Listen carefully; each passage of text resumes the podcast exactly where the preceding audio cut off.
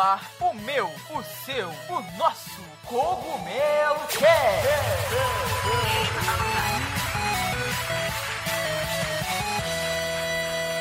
Oh yeah, Mario time!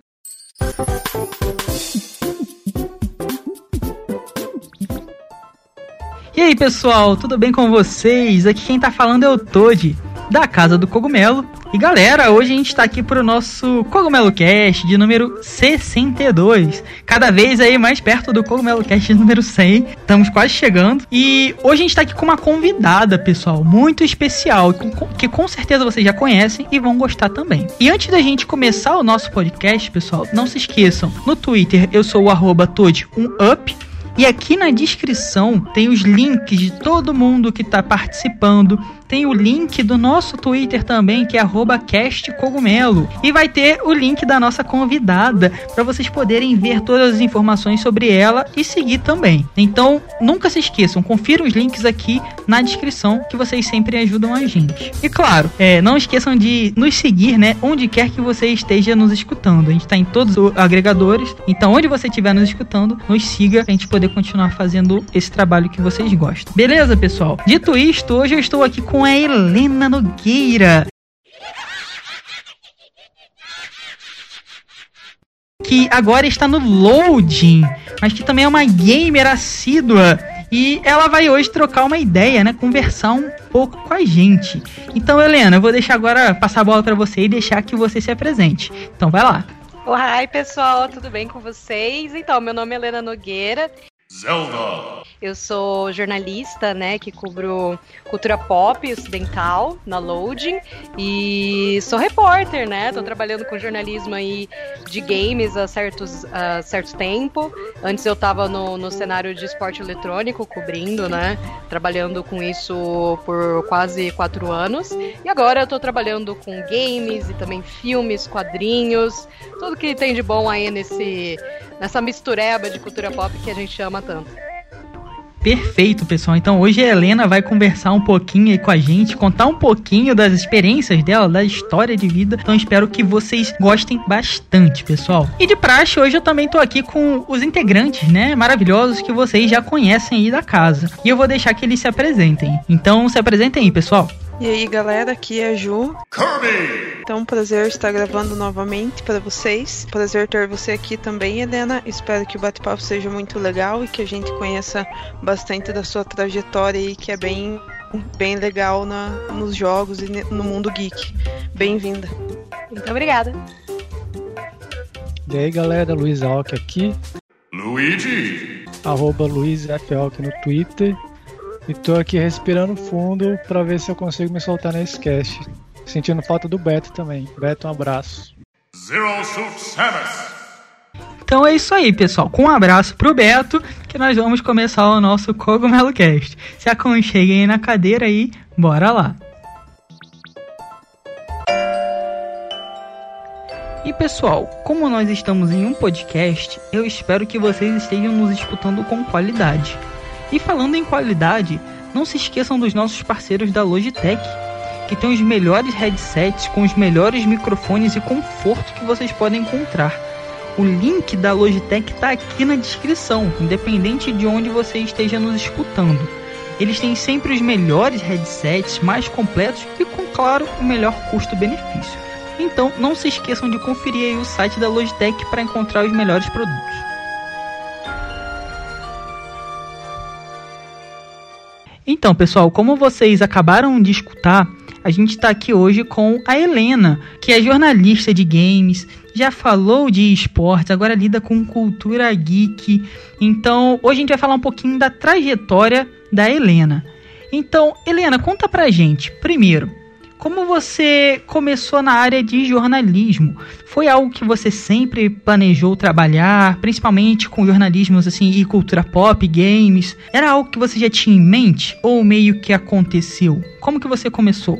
Olha, era algo que eu já tinha em mente, sim, há, há, certo tempo. É até engraçado a forma como eu tive nessa primeira vontade, de onde surgiu esse interesse pelo jornalismo. Eu tinha lá pelos meus 12, 13 anos de idade, sei lá, na internet, procurando, eu cheguei e vi que havia sido anunciado um trailer de um novo Zelda que seria lançado em breve. Era o trailer do Twilight Princess, inclusive naquela apresentação maravilhosa que o, o Miyamoto entra no palco com o escudo e com, com a Master Sword e você arrepia eu vi aquilo, eu jogava Zelda e eu fiquei, meu Deus, que coisa incrível! Onde que foi isso aqui? E aí eu vi que era numa tal de uma feira chamada E3. Eu falei, hum, que isso?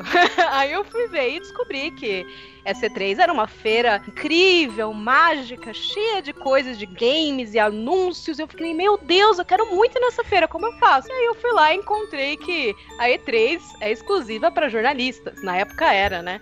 Uns anos pra cá não é mais. Mas o fato de que era exclusivo, você só poderia entrar na feira se você for jornalista, me fez pensar, poxa, quero ser jornalista pra ir na E3 e cobrir um anúncio de um Zelda ao vivo. Um anúncio, assim, sabe? De um primeiro trailer. Sentir essa emoção ao vivo.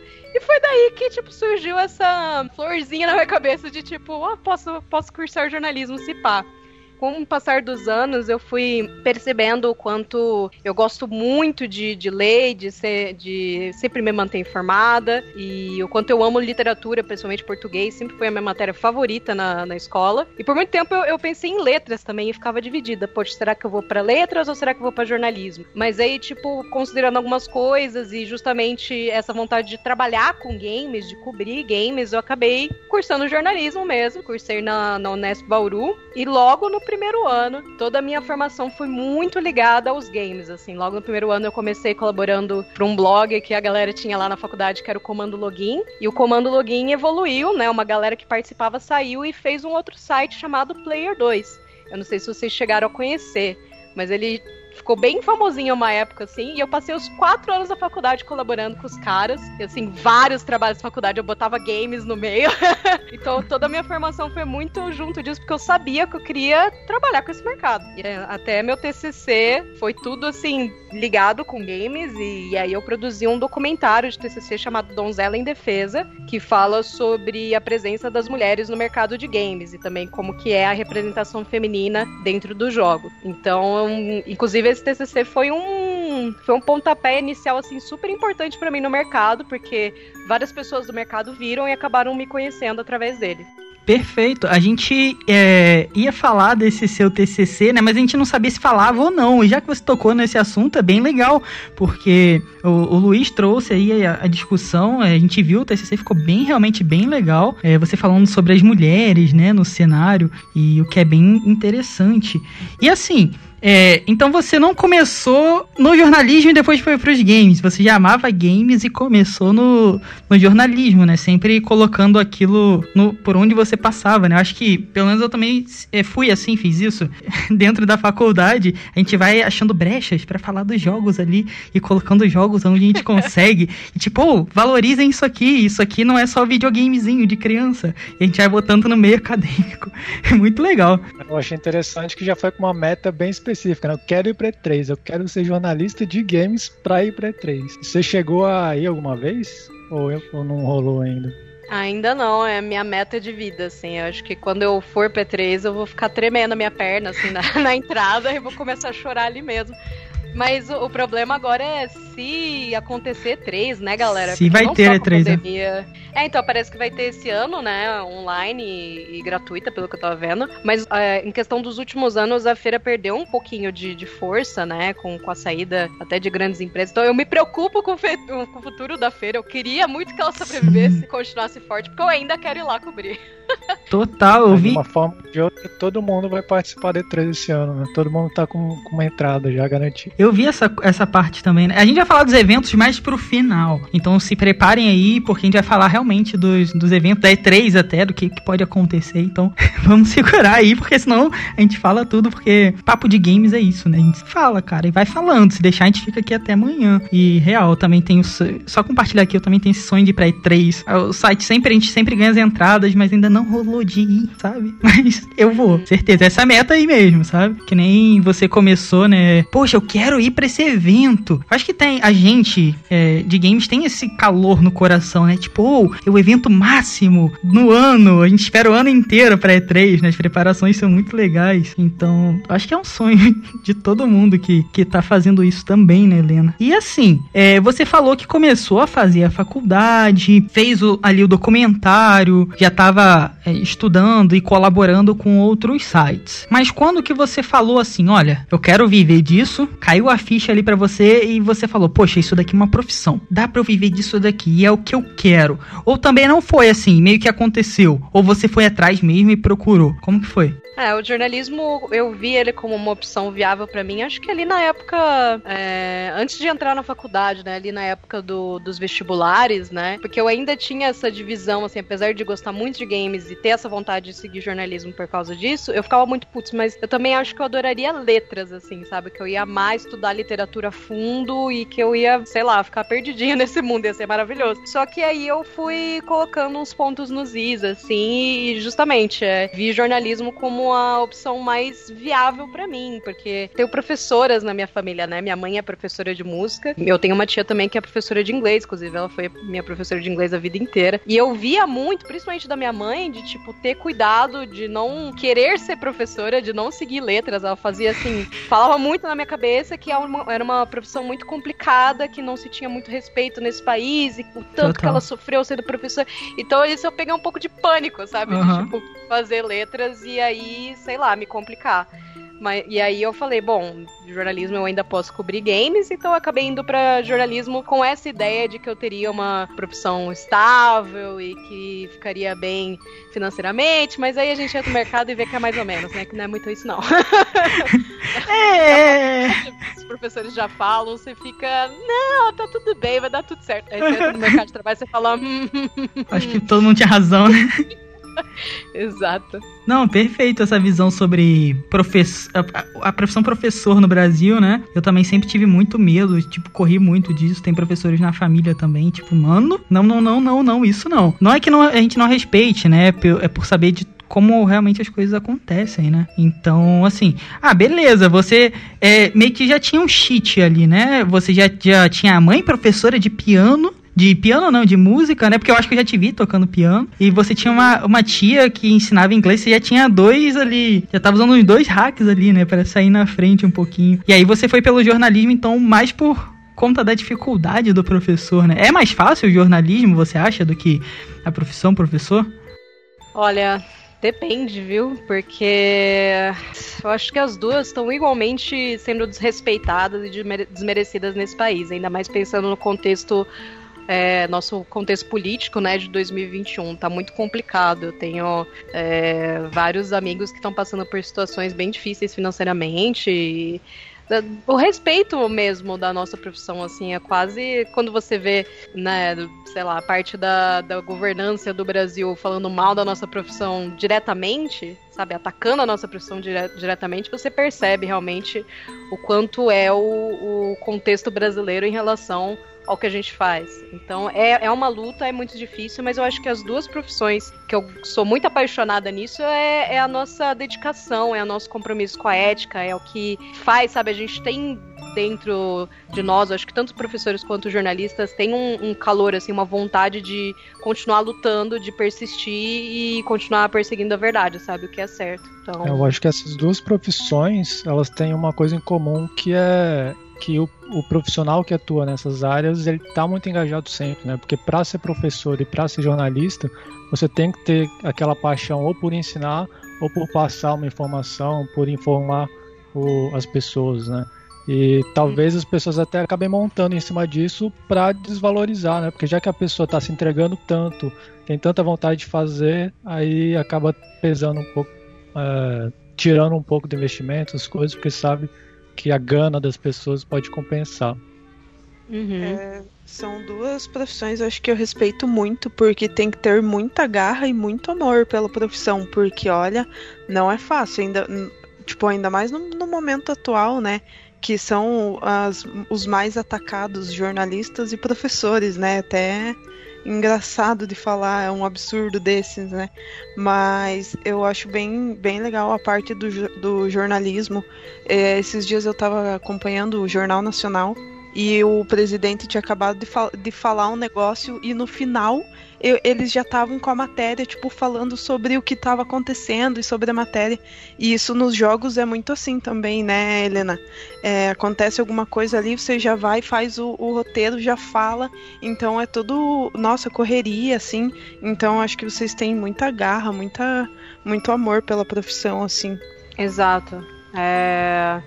E a gente persegue, vai atrás e não desiste não, e não abaixa a cabeça não. E unindo isso ao jornalismo de games, né, é o que torna o, o, dia a dia tão legal, mas ao mesmo tempo faz a gente trabalhar até que demais. A gente também precisa prestar atenção para não se sobrecarregar, para não se estender muito, porque, é, sei lá, a gente vai se esforçando ao máximo porque é o que a gente ama, é o que a gente quer falar. Então é mas é muito gostoso ao mesmo tempo, né? É, tipo, é, é corrido, é, é, é, muito puxado o dia a dia, mas, velho, é o que a gente ama, então. Então tá, tá tranquilo. E é tem... Você que é meio que o, o Severino do, do Load, né? Porque você tá em todo, você tá no multiverso, no Game Shark, fazendo VT, como apresentadora, tá em todo lugar lá dentro. é onde, onde dá e onde surge convite também. Às vezes os outros programas convidam para participar. A gente está tá fazendo assim, mas a experiência do do multiverso agora tá sendo muito, muito legal, muito interessante para mim, porque junta duas das minhas grandes, sei lá, paixões nessa carreira. Foi duas coisas que eu me descobri muito, que é a parte textual, que é o que eu mais domino, assim, que eu sou apaixonada, mas ao mesmo tempo também a apresentação, que foi algo que cobrindo esportes eu descobri que eu mandava bem, sabe? Que eu conseguia me destacar e que eu me sentia muito feliz e confortável fazendo. Então hoje eu faço os dois. Tá sendo muito legal. Ah, que legal, que legal mesmo. O Loading aí que tem uma proposta muito legal, né? E você e tem muita gente competente ali também que já era da estrada de games, né? E eles juntaram uma equipe muito a Thaís, o, a Bruno, Pranda, você tem ali vários companheiros incríveis também, né, Helena? Então deve ser bom trabalhar com o suporte desse até da própria equipe, né? Deve ficar algo bom de se fazer, né? Uhum. Nossa, a nossa equipe é incrível. Eu agradeço muito o Prandas. Ele até brincou quando ele. A gente estava nas primeiras conversas, né, pra eu ir pra lá. ele falou: Não, tô mandando as cartinhas do Smash aqui. Vou formar a melhor equipe possível. Eu falei, velho. A equipe que ele fez, meu Deus, é, uhum. mesmo a gente agora totalmente no remoto, é o dia inteiro a gente em contato, sabe? Conversando. A gente tem pouco tempo de programa, já tem muito carinho um pelo outro, porque é uma galera realmente assim incrível. Irado. E o Prandas, pessoal que tá escutando, tem um cast com ele aqui também, sabe? Então, procurem aí, tem um podcast com o Prandas e é realmente um cara muito gente boa. E que bom que tá todo mundo junto, né? Porque realmente são pessoas bem legais que eu já conhecia antes e realmente o trabalho de vocês é muito bom, pessoal. Pessoal, Helena, né? Então, assim, é, falando nisso também, Helena, você chegou a falar aí do da E3, falou um pouquinho que começou a parte do jornalismo para né, querer ir a E3 ainda é seu sonho, mas eu sei que você já cobriu vários eventos, já viajou para outros lugares para cobrir games também. Então eu queria saber de você, qual foi o evento que você mais gostou de cobrir, assim, que você mais falou, caraca, iradíssimo, quero voltar aqui e que você amou. Qual foi? É, como eu vim da. Eu comecei a carreira, né, com jornalismo de esportes, então eu cobri muito esporte já nesses quatro anos, viajei bastante. Mas de longe, o evento que mais me deixou, assim, que me arrancou suspiros, assim, que me deixou extasiada, foi a final da Overwatch League, a primeira final, que aconteceu lá em Nova York. É, a Blizzard convidou a gente pra, pra cobrir, eu fui. E, velho, que evento. Assim, foi num estádio no, no Barclays Center, que é um, um, um, estádio lá em Nova York enorme. Eu não lembro agora o número exato de pessoas que tinha no local. Mas, assim, sabe quando você sente o chão tremer, assim, de tanto que as pessoas estão gritando e batendo pé e fazendo barulho? E tudo aquilo assistindo Overwatch, assistindo um jogo, sabe? É, no telão de uma galera, os pro players ali jogando um joguinho e tipo, como se fosse um estádio de futebol, a galera gritando. Mano, aquilo ali meu Deus, foi. Eu até, eu até chorei um pouquinho, porque é emocionante demais você ver o tamanho do mercado de esportes e, e todo mundo ali apaixonado por Overwatch, todo mundo apaixonado pelo jogo, a galera de cosplay, a galera levantando placa, pedindo até coisa pro desenvolvedor, assim. Eu lembro que a galera pedindo pra nerfar. Ai, eu, eu não sei se era. Um, não era diva. Eu não lembro qual personagem, mas assim, a galera, tipo, nerfar, pelo amor de Deus. e foi uma, uma viagem incrível, assim, porque também pela oportunidade de conhecer Nova York. uma das primeiras coisas que eu fui também foi, fui fazer foi na loja da Nintendo. Boa. Era um sonho meu também conhecer lá. Ela é bem menor do que eu imaginava, mas ela é, é bem bonitinha. é irado. Eu acho que deve. É, assim, o sentimento que você teve também é por. Gente, eu não sei você, mas eu sinto que os videogames são muito nossos, sabe? É nosso. É da gente. A gente é, tende a amar muito, pelo menos eu sinto isso, né? Amo demais e tende a defender, que nem você botava aquilo na sua faculdade, levou para o meio acadêmico. Então eu acho que a gente tende muito a, a amar. Não é como algo que já é, é muito famoso, como um futebol, você no estádio é emocionante, é, mas que nem você falou, caraca, pessoal gritando num jogo de videogame, sabe? Que é algo que é meu, que eu amo. Deve ser realmente incrível, né? Exato. Eu acho que pela, pelo tanto que a gente, sei lá, gosta e é apaixonado de games desde cedo, ainda mais com uma sociedade que né, por muito tempo perguntou, de tipo, Sim. nossa, mas por que você tá jogando isso ainda? É coisa de criança? Ou no meu caso, por que você tá jogando isso ainda? É coisa de menino? Uhum. É, e tem vários tabus ainda em relação a games, inclusive em relação a videogame e violência, que né? A gente ainda, 2021, ainda vê umas manchetes dessa de tipo, oh, cara, assassinou tal pessoa por causa de videogame. Sim. então, sei lá, eu acho que a gente. Isso leva a gente mais ainda a ficar perplexo e feliz com o ponto que a gente chegou agora como mercado, assim. Tanto os games quanto os esportes. É, um, mercados multibilionários que lucram mais que o cinema anualmente tá? Assim, tá sendo reconhecido como uma forma de mídia é, autêntica, como, como arte, como um esporte que, que você pode investir a sua carreira nele, sabe? Que você pode dedicar toda uma carreira para cobrir, para trabalhar junto. Então, é bem legal ver e, e né, reparar, perceber o ponto que a gente chegou. Sim, é bem isso, né? A gente tá evoluindo de pouquinho ainda tem uh, mais mentes bem atrasadas. Tava conversando sobre isso hoje, tem mais mentes bem atrasadas, né? Que ainda fala, ó, oh, videogame, o menino matou por causa disso. Tipo, eu nunca fiquei milionário por causa do Monopoly, cara. Então isso não. são umas coisas que as pessoas elas têm os preconceitos dela e elas só procuram coisas para colocar em cima, sabe? Mas eu acho que é nosso papel, assim, defender, né? Que nem você é jornalista, fazer uma, um trabalho sério e que a galera vai não é nem questão de. É questão que vão ter que respeitar, sabe? Vão ter que aceitar. E você, a gente vai provando isso, né? De dia, dia a dia, dia após dia. E hoje a gente tem uma indústria, que nem você falou, gigantesca. Não tem nem mais como ignorar, sabe? É jogador de futebol jogando, artista de famosos de cinema, empresas fazendo parceria. A gente chegou num ponto gigantesco, né? É, a gente, a gente na, cresceu, né? A gente viu a indústria crescer junto com a gente. A gente começou, eu não sei vocês, né? Mas eu comecei a jogar lá no Super Nintendo, Mega Drive e tal, e não parei desde lá. E é muito doido, né? Um negócio que era só o Mariozinho ali na minha sala tal, de repente agora tá na TV aberta, brasileira ainda, é, concorrendo aí com a TV Globo, SBT, os canais mais conservadores aí. E aí lá fora a gente vê esses campeonatos, igual ela falou, lotando estádio, com com prêmios milionários. Então acho que a gente está vivendo aí uma época muito boa para ser gamer, né? Olhando pelo outro lado também, é, com toda essa exposição, é, com toda esse, essa vontade de, de agregar mais pessoas, de fazer essa mídia que a gente ama tanto crescer, às vezes a gente também pode estar dando palco ou dando acolhimento para algumas pessoas que não, não deveriam ter, né? E aí entra nesse negócio de, de violência, de não sei o quê, que algumas pessoas buscam, né, encontram né, no calor dos videogames um espaço para poder divulgar essas ideias meio erradas aí.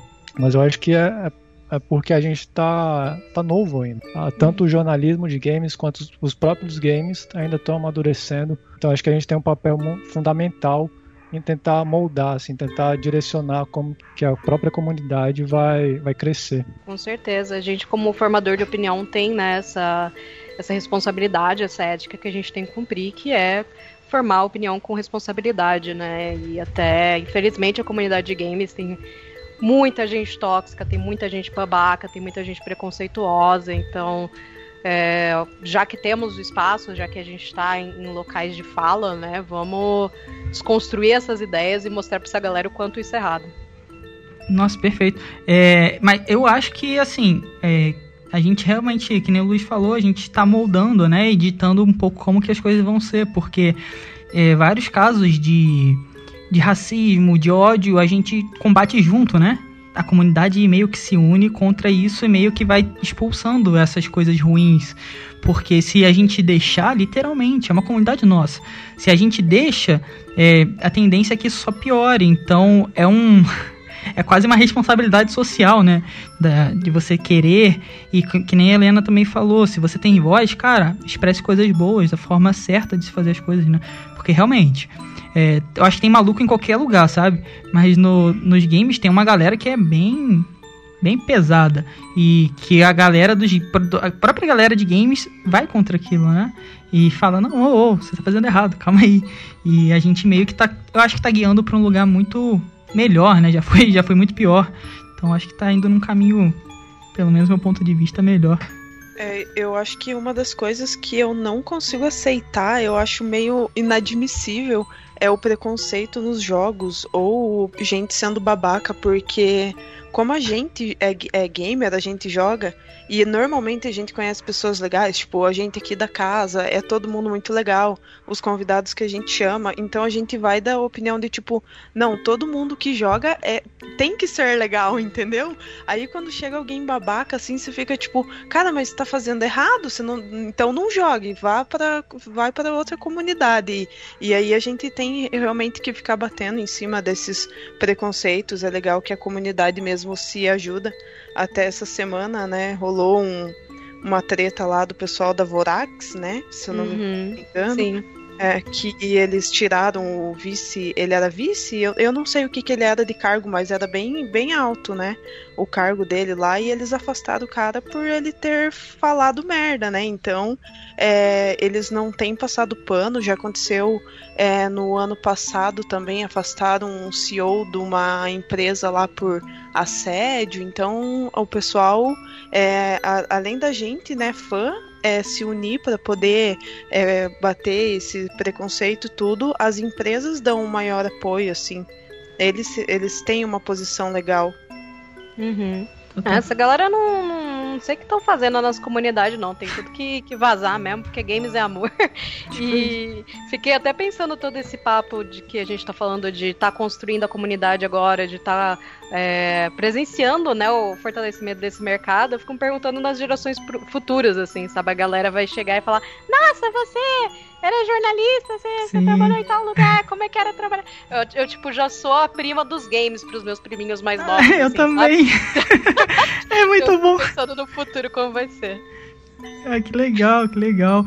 Vocês falaram de preconceito aí. É, essa semana anteontem, eu joguei. Eu jogo muito Dota, que é uma das comunidades mais tóxicas do universo, eu acho. Nossa, tipo, pega sim. coisas tóxicas e é Dota. Mas eu amo. Não fala mal do jogo, não. As pessoas que são ruins. É tipo o Brasil, sabe? É, outra coisa são os políticos. O país é muito bom.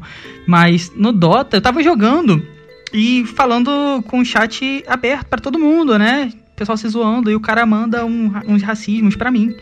Só que eu, tipo, mano, eu sou branco. E ele ficou insistindo, eu, tipo, beleza, irmão eu, eles estavam na minha base já, me dando uma surra, tava jogando só pra jogar. Eu, mano, agora você viu, você vai perder. E eu ajeitei na cadeira e a gente virou e a gente ganhou. E tipo, mano, você nunca mais seja racista. E depois você vai lá e dá, ainda dá uma denunciada no cara. Porque tem muito no Dota, não sei se a Helena sabe, se vocês sabem. É uma comunidade muito tóxica. Tá melhorando? Tá.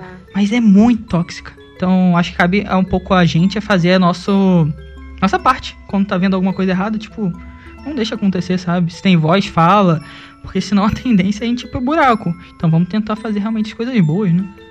E Helena, É, a gente falou de evento, da sua emoção, foi para Nova York, caraca, visitou a loja da Nintendo, a tão famosa loja da Nintendo, com, a, com Donkey Kong, né? Tem, tem várias coisas legais.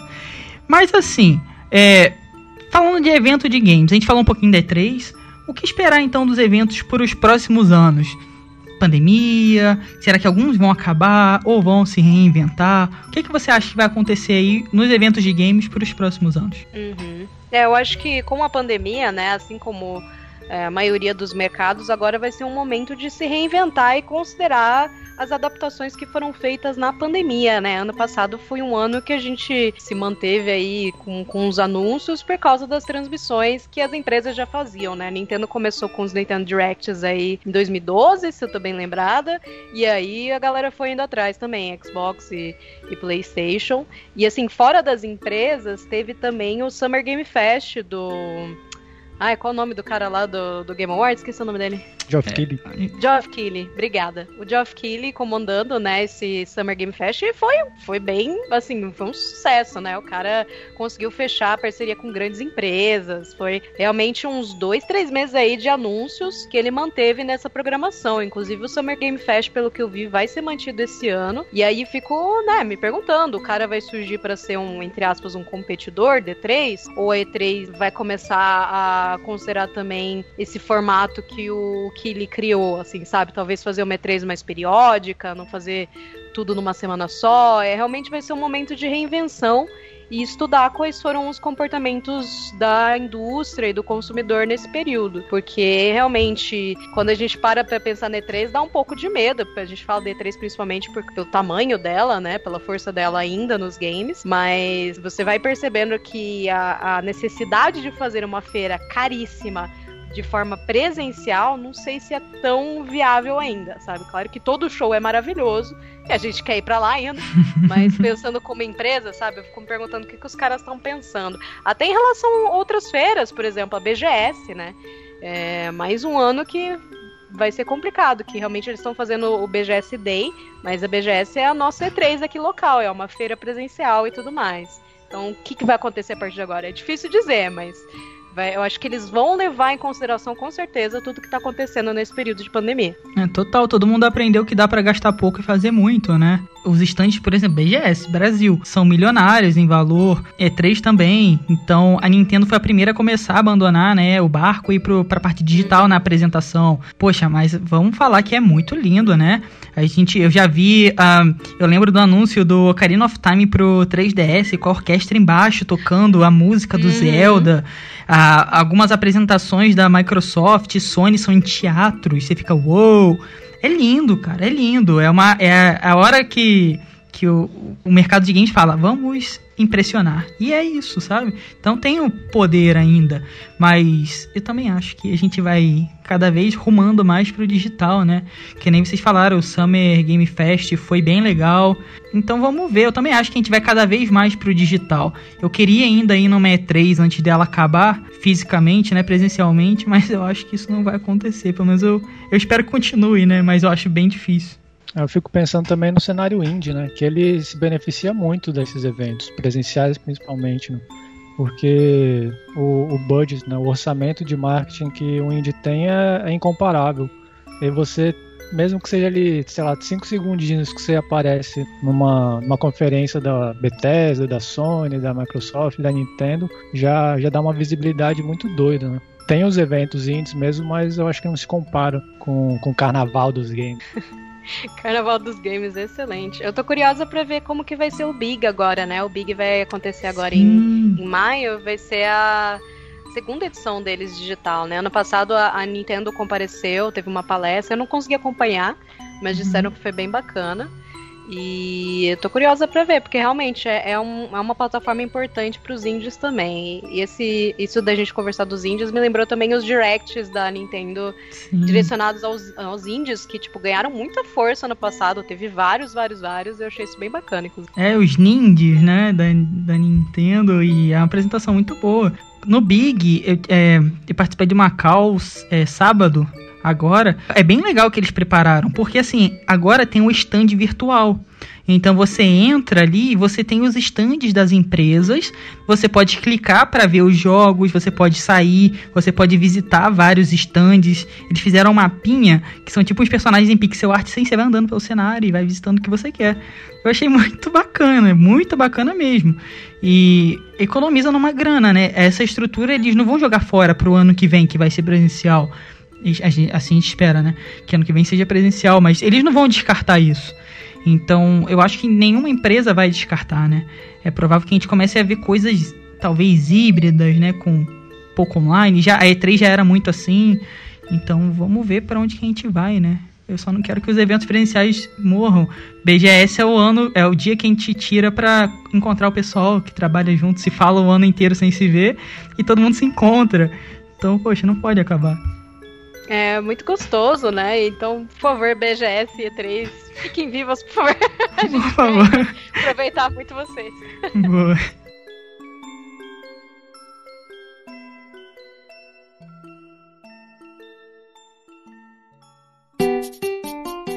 Do you speak English?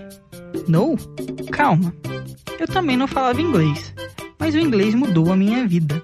E graças a Doc's English Course, eu pude viver experiências incríveis por conta do inglês. Os links da Docs estão aqui na descrição, independente de onde você estiver nos escutando.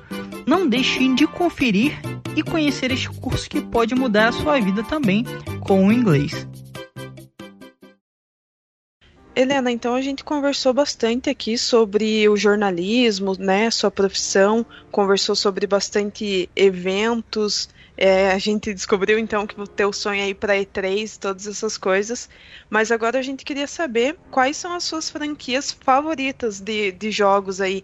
Você comentou que está jogando Zelda e pretende zerar mais alguns até o, até o final do ano. Mas a gente quer saber quais são as, as favoritas, assim, teu top de, de franquias. Ah, o meu top de franquias é, é tudo Nintendo, né, gente?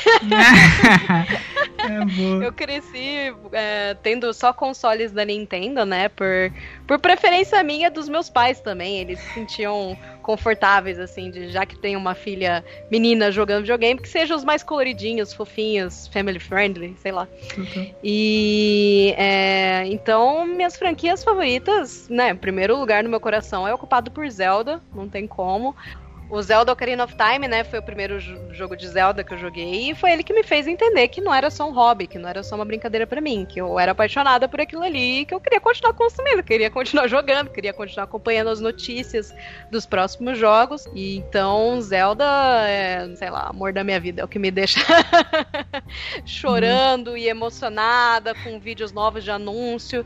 Nossa, me passou um filme inclusive falando desse chorando. É, lembrei do, do trailer final final do Breath of the Wild, que passou ali em, em janeiro de 2017, Nossa. naquele evento de anúncio do Switch. Gente, aquele trailer, aquela, aquela trilha que eles compuseram em específico para aquele trailer me, me arrepia toda vez. Ao ter essa emoção, eu sei que é, é franquia da vida que chama, né?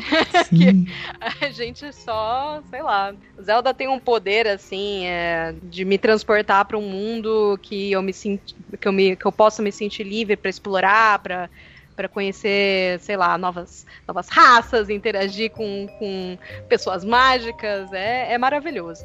Mas além de Zelda, eu amo de paixão Metroid, principalmente não só pelo estilo de jogo, tanto os de plataforma quanto os Prime, né, que, que são shooter em primeira pessoa, mas pela Samus, a Samus é a minha personagem favorita, porque eu me sinto super empoderada por ela, eu acho maravilhoso isso dela ser uma caçadora de recompensas que vai explorar o universo sozinha e vai bater em um monte de gente, vai vencer e vai salvar todo mundo. Eu acho ela maravilhosa. Inclusive, tô aí fortemente na expectativa do Prime 4. Por favor. Nossa, quanto é. E também, sei lá, Mario, Pokémon, aí as coisas vão, vão vindo assim. É, sei lá, vão sendo interligadas pelos jo jogos que eu joguei e vão, vão, sei lá, tem um espaço enorme no meu coração. Mas principalmente Zelda e Metroid são os meus favoritos. Então Só você... Nintendo mesmo. É, Nintendista, né? Não, bem legal. Nossa, Metroid nem tenho o que falar também, né? É uma franquia excelente da Nintendo. Eu acho que eles deveriam dar um foco muito maior, porque, cara, Samus é a Samus também, né? Não tem nem o que dizer. Sim. É. Os jogos de Metroid historicamente não vendem muito bem, né? Mas é uma pena Uhum. enorme, porque a franquia, a franquia Metroid, assim, já experimentou com, com tanta coisa, já teve tanto sucesso. Por exemplo, o Prime, o primeiro Prime é o meu favorito. E eu amo o fato do, da quantidade de lore que ele traz e assim, a escolha que o jogador tem de parar e ler um monte de texto, se ele quiser, para descobrir das civilizações que passaram por ali, que agora é um mundo arruinado e essas pessoas, a civilização não tá mais lá.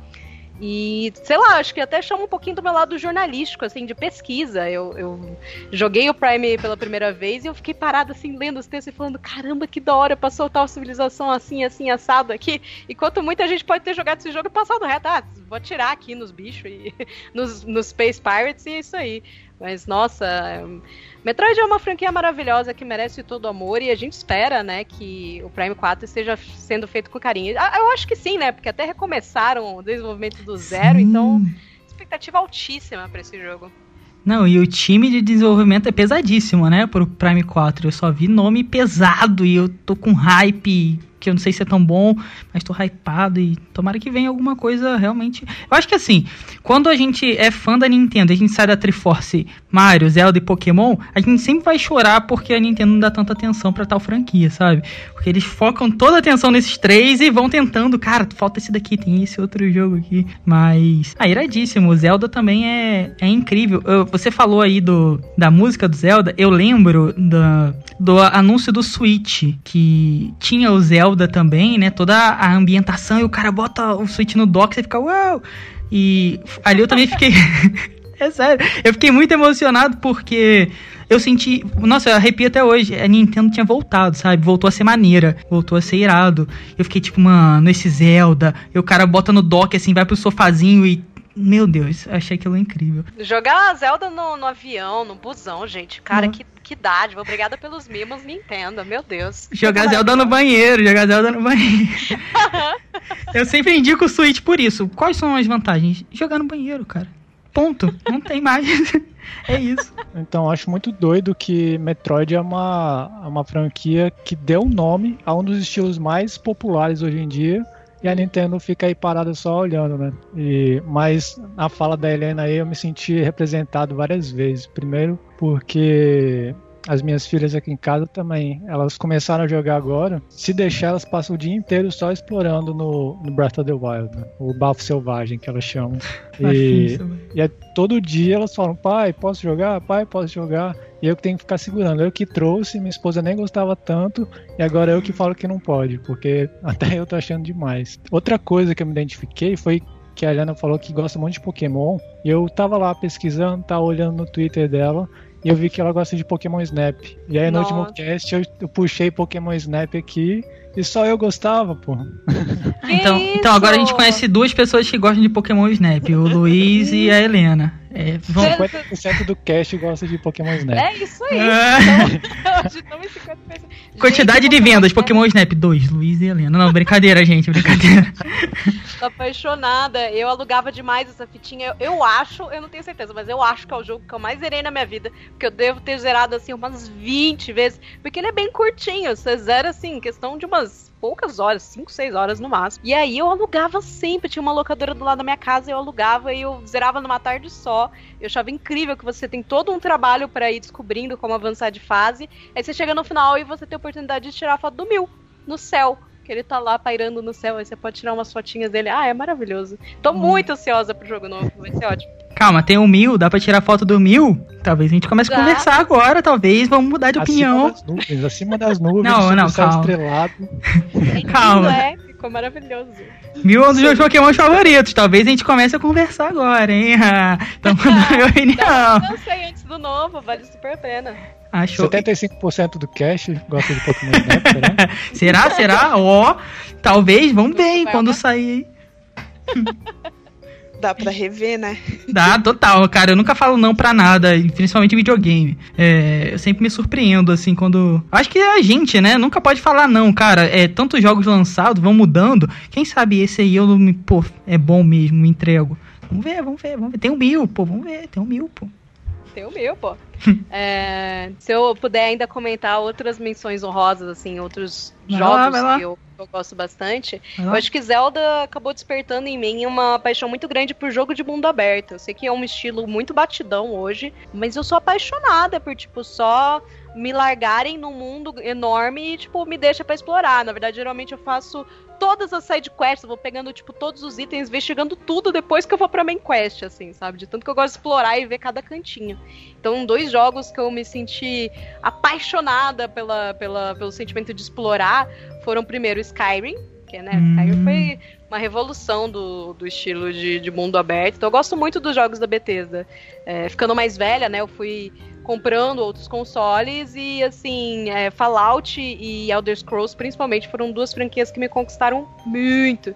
E da parte de, de portátil, eu gosto muito também de Visual Novel. Sou apaixonada por Ace Attorney.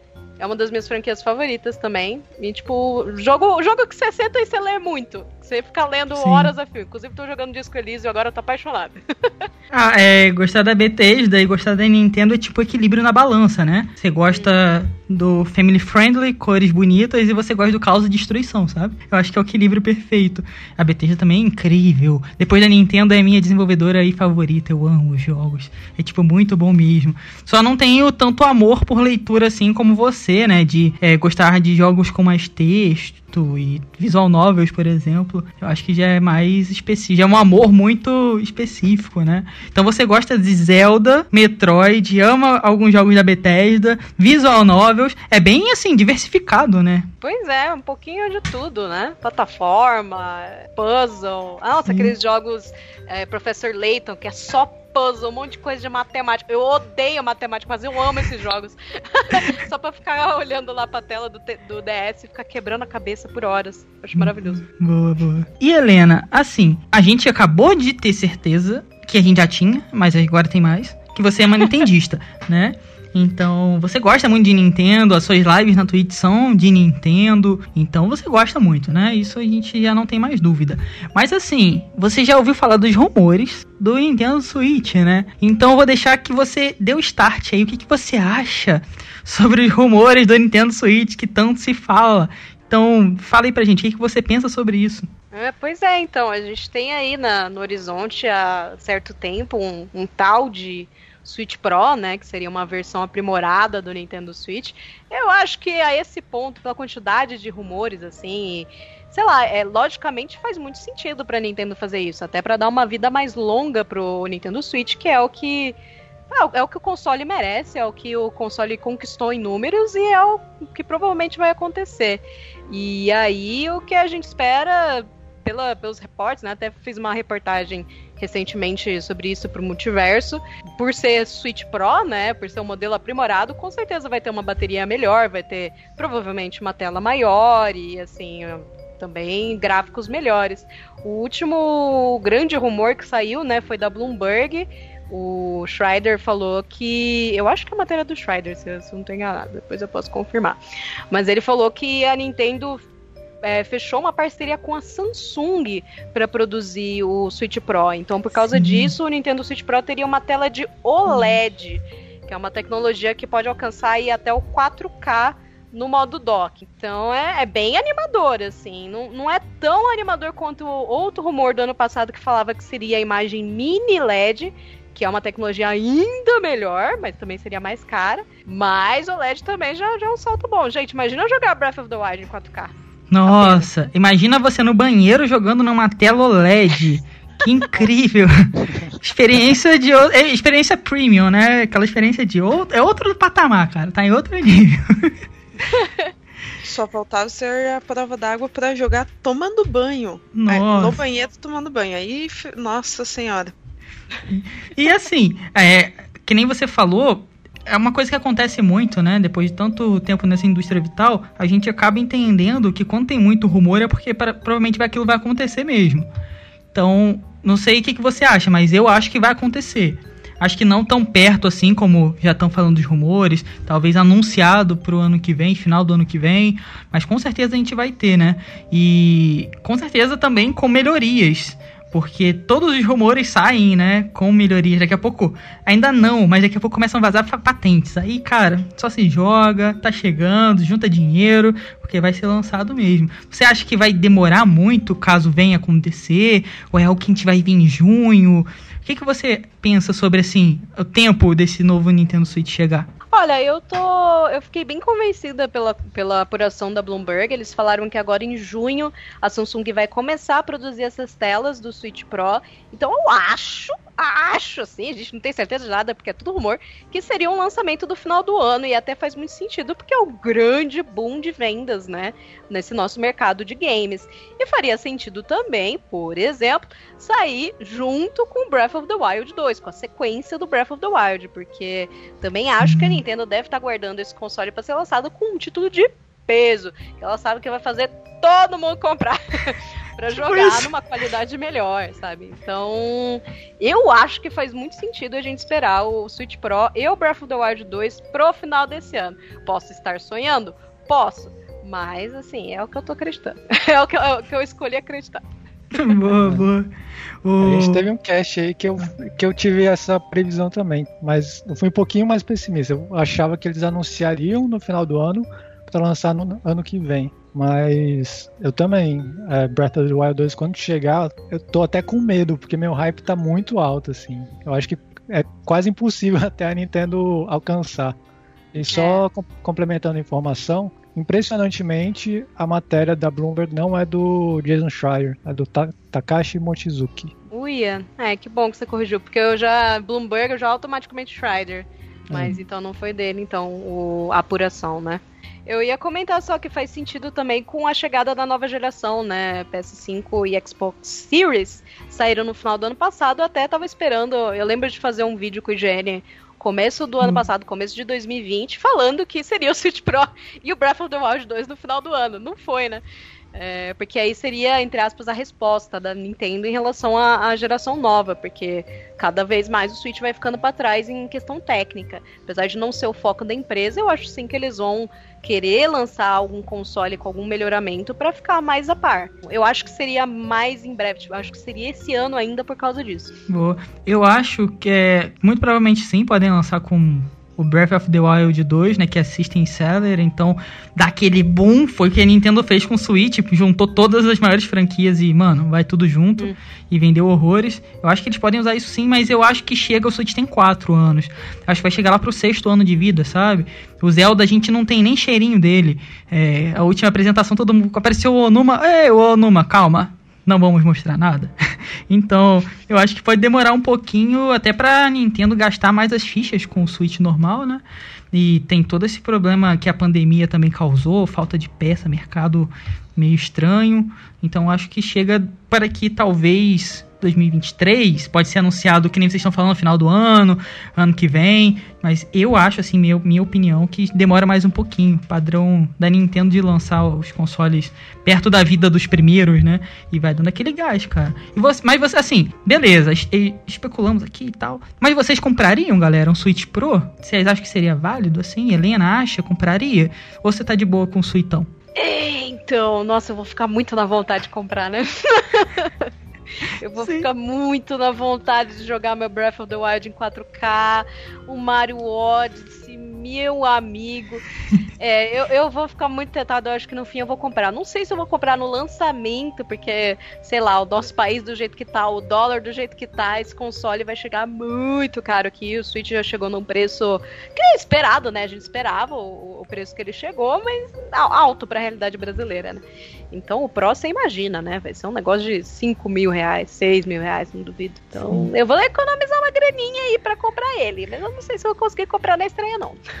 É aquele famoso abrir a poupança pra comprar, pra comprar console, né? E já vai juntando dinheiro pra quando lançar. E vocês, pessoal, vocês comprariam um Switch Pro? Tô de boa com o Switch e tal? Eu tô de boa, porque vai vir muito caro mesmo. E eu acho assim que se vier nesse preço, até estão cogitando aí que o lançamento americano, né? os rumores aí estão falando em 350 dólares, mais caro que o Switch normal, né? Então vou dar uma segurada. Mas eu fico me questionando se se vier nesse, nessa faixa de valor, se não é um tiro no pé, porque vai estar tá começando a concorrer mais ainda com a nova geração, né? E aí entre um PS5 e um Switch, hoje eu pego um PS5, né? Não tenho dúvida. É, eu sou eu sou suspeita porque eu compraria, mas dependendo do valor, iria esperar, mas certeza que eu ia pegar, não tem nem dúvidas. É, eu também acho que esperaria, né? Depois é, eu peguei o Switch bem no começo, mas eu peguei com aqueles primeiros lotes, então meus Joy-Cons sofreram demais a dock arranhava. Então acho que agora eu esperaria é, pela grana e pelos primeiros lotes de qualquer coisa, né? Sempre acontecerem isso. E quanto a preço, eu acho que não, eles não encarecem, não. A Nintendo sempre mantém padrão, né? De ser algo acessível, assim, que as pessoas podem ter. Desde o Game Boy lá. Então acho que não, não chegaria a encarecer. Aqui pra gente, oh, sem dúvida. Os lojistas vão ver o que? Modelo novo? Mantém o que tá no preço normal e a gente sobe o do novo, sabe? Então com certeza ficaria bem caro. Acho que todo mundo aí, né, queria pegar, mas a gente vai esperar, né? Acho que foi senso comum que todo mundo espera. Eu acho que ela encareceria porque por posicionamento no mercado mesmo, sabe? Porque o PS5, aquela versão sem drive de disco, né, tá 400 dólares e o padrão tá 500. Então tem um espacinho ali para ela empurrar um pouquinho mais. Ah, pode Mas aí fica ruim pra gente, né? Ah, mas é do padrão que eles sempre fizeram, eu não, não sei, realmente, eu acho que não encarece. Desde sempre, desde, desde sempre. Acho que não encarecem, não. É sempre uma coisa. É que pra gente não é, que pra gente é premium, mas o Switch ele tende a ser, ter uma acessibilidade boa. Então é uma, é uma coisa que eles sempre fizeram. Então, aumentar eu já não. Eu já acho que não. Acho. Então, vamos ver, né? De qualquer forma, juntar. Botar moedinhas no cofrinho e vamos ver o que acontece. E a Helena também, pessoal, faz stream, como a gente já falou, tá aí na, na descrição. Você pode até falar aí, ô Helena, é, qual é o seu canal na, na Twitch, né? Porque você faz as streams. É, a, inclusive, hoje é quinta, sexta-feira, né? Se eu não me engano, tem stream. Então, confiram aí, pessoal, na descrição que tem a Twitch da Helena. E assim, a gente tá num momento diferente, né, da nossa vida, do nosso cotidiano. E como que a pandemia, Helena, afetou as suas streams? Foi impacto positivo? Pessoa mais em casa assistindo mais? Ou foi impacto negativo? O pessoal parou de assistir mais, foi, foram fazer outras coisas. É, como que impactou você diretamente? É, na verdade foi, eu considero positivo porque eu comecei a streamar no começo da quarentena mesmo. Então eu aproveitei o momento, né? Inclusive é um, é um movimento que a gente vê muita gente fazendo de começar a fazer stream, não só criadores de conteúdo, mas até músicos, né? Eu tava conversando com a galera hoje à tarde. É tipo Pete, Marcelo D2, Criolo, um monte de gente fazendo live na Twitch agora aproveitando esse momento de, de quarentena, que tá todo mundo em casa, né? E tá todo mundo consumindo mais esse tipo de conteúdo. Para mim, eu comecei porque eu queria dar uma movimentada nos meus dias, assim, para ser bem sincera. Tudo muito parado, tudo muito chato. Eu falei, velho, eu preciso fazer alguma coisa que me dê prazer, sabe? Que eu consiga conectar mais a galera, tipo, conhecer novas pessoas, criar um público meu. Eu falei, ah, acho que eu vou começar a tentar assim. E aí eu fui testando, assim, sabe? O primeiro jogo que eu joguei na live foi o Undertale. É, nossa, foi maravilhoso. Inclusive, eu sou apaixonada nesse jogo hoje. e a partir. A minha experiência jogando Undertale pra galera foi tão legal, tão legal, que eu falei, velho, vou continuar.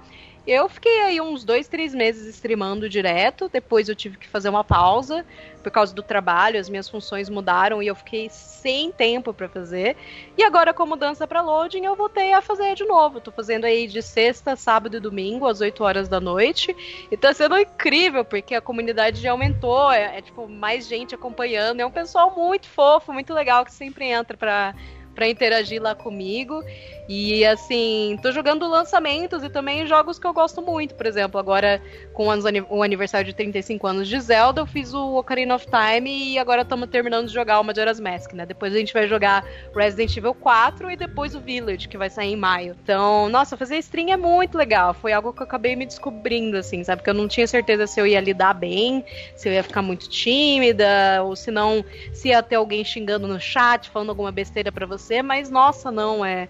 Você vai notando que a comunidade vai se formando em volta de você conforme a sua personalidade, do jeito que você quer criar aquela, aquela comunidade. Então, nossa, a minha é super positiva, é uma galera muito legal. Mesmo sendo uhum. sexta, sábado, domingo, já trabalho a semana inteira ainda sexta, sábado, domingo tem que fazer live, pra mim acaba sendo um prazerzão. Eu fico muito feliz, fico ansiosa para começar a live, de verdade, para conversar com a galera e para ficar jogando, assim, é, acaba sendo um refresh, assim, na minha semana, é bem gostoso. Alguém, por favor, dá um prêmio pra Undertale, porque a gente falou no outro cast também. Cara, Undertale é um dos melhores jogos, agora a Helena falou, um dos melhores jogos, muito legal mesmo.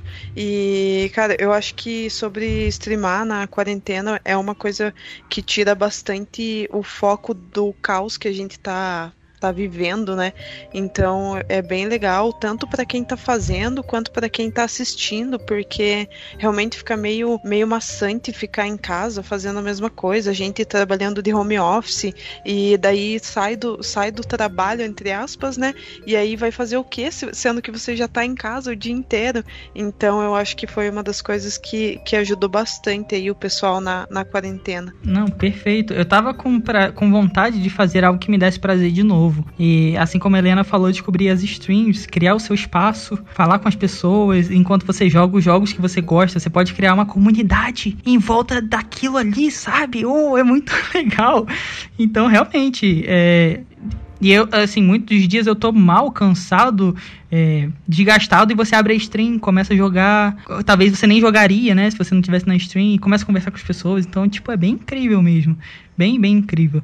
Helena falou do. Tem cantores, né? Eu acompanhei o, a gravação do Marcelo D2 do último álbum, que é incrível. Ele fez toda pela Twitch, cara. Então você podia participar da criação do, do álbum.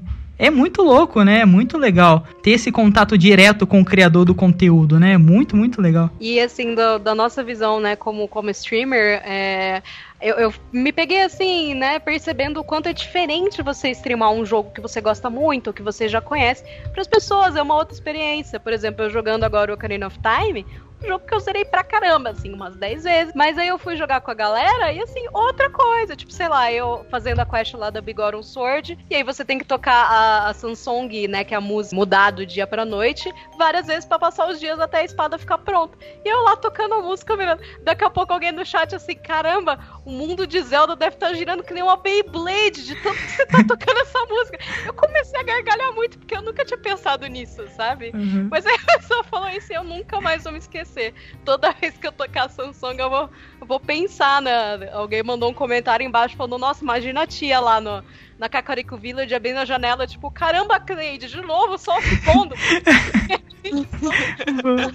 é outra experiência. Eu achei isso muito, muito maneiro. Irado. Eu fui, eu fui jogar o Crash, né? E muita gente do chat é, foi meu primeiro Crash da vida. E a galera, não, eu entendo que é difícil, e ajudando. Eu fiquei tipo, aí galera, pode mandar dica, manda dica aí, vão ajudando aqui, vamos zerar junto.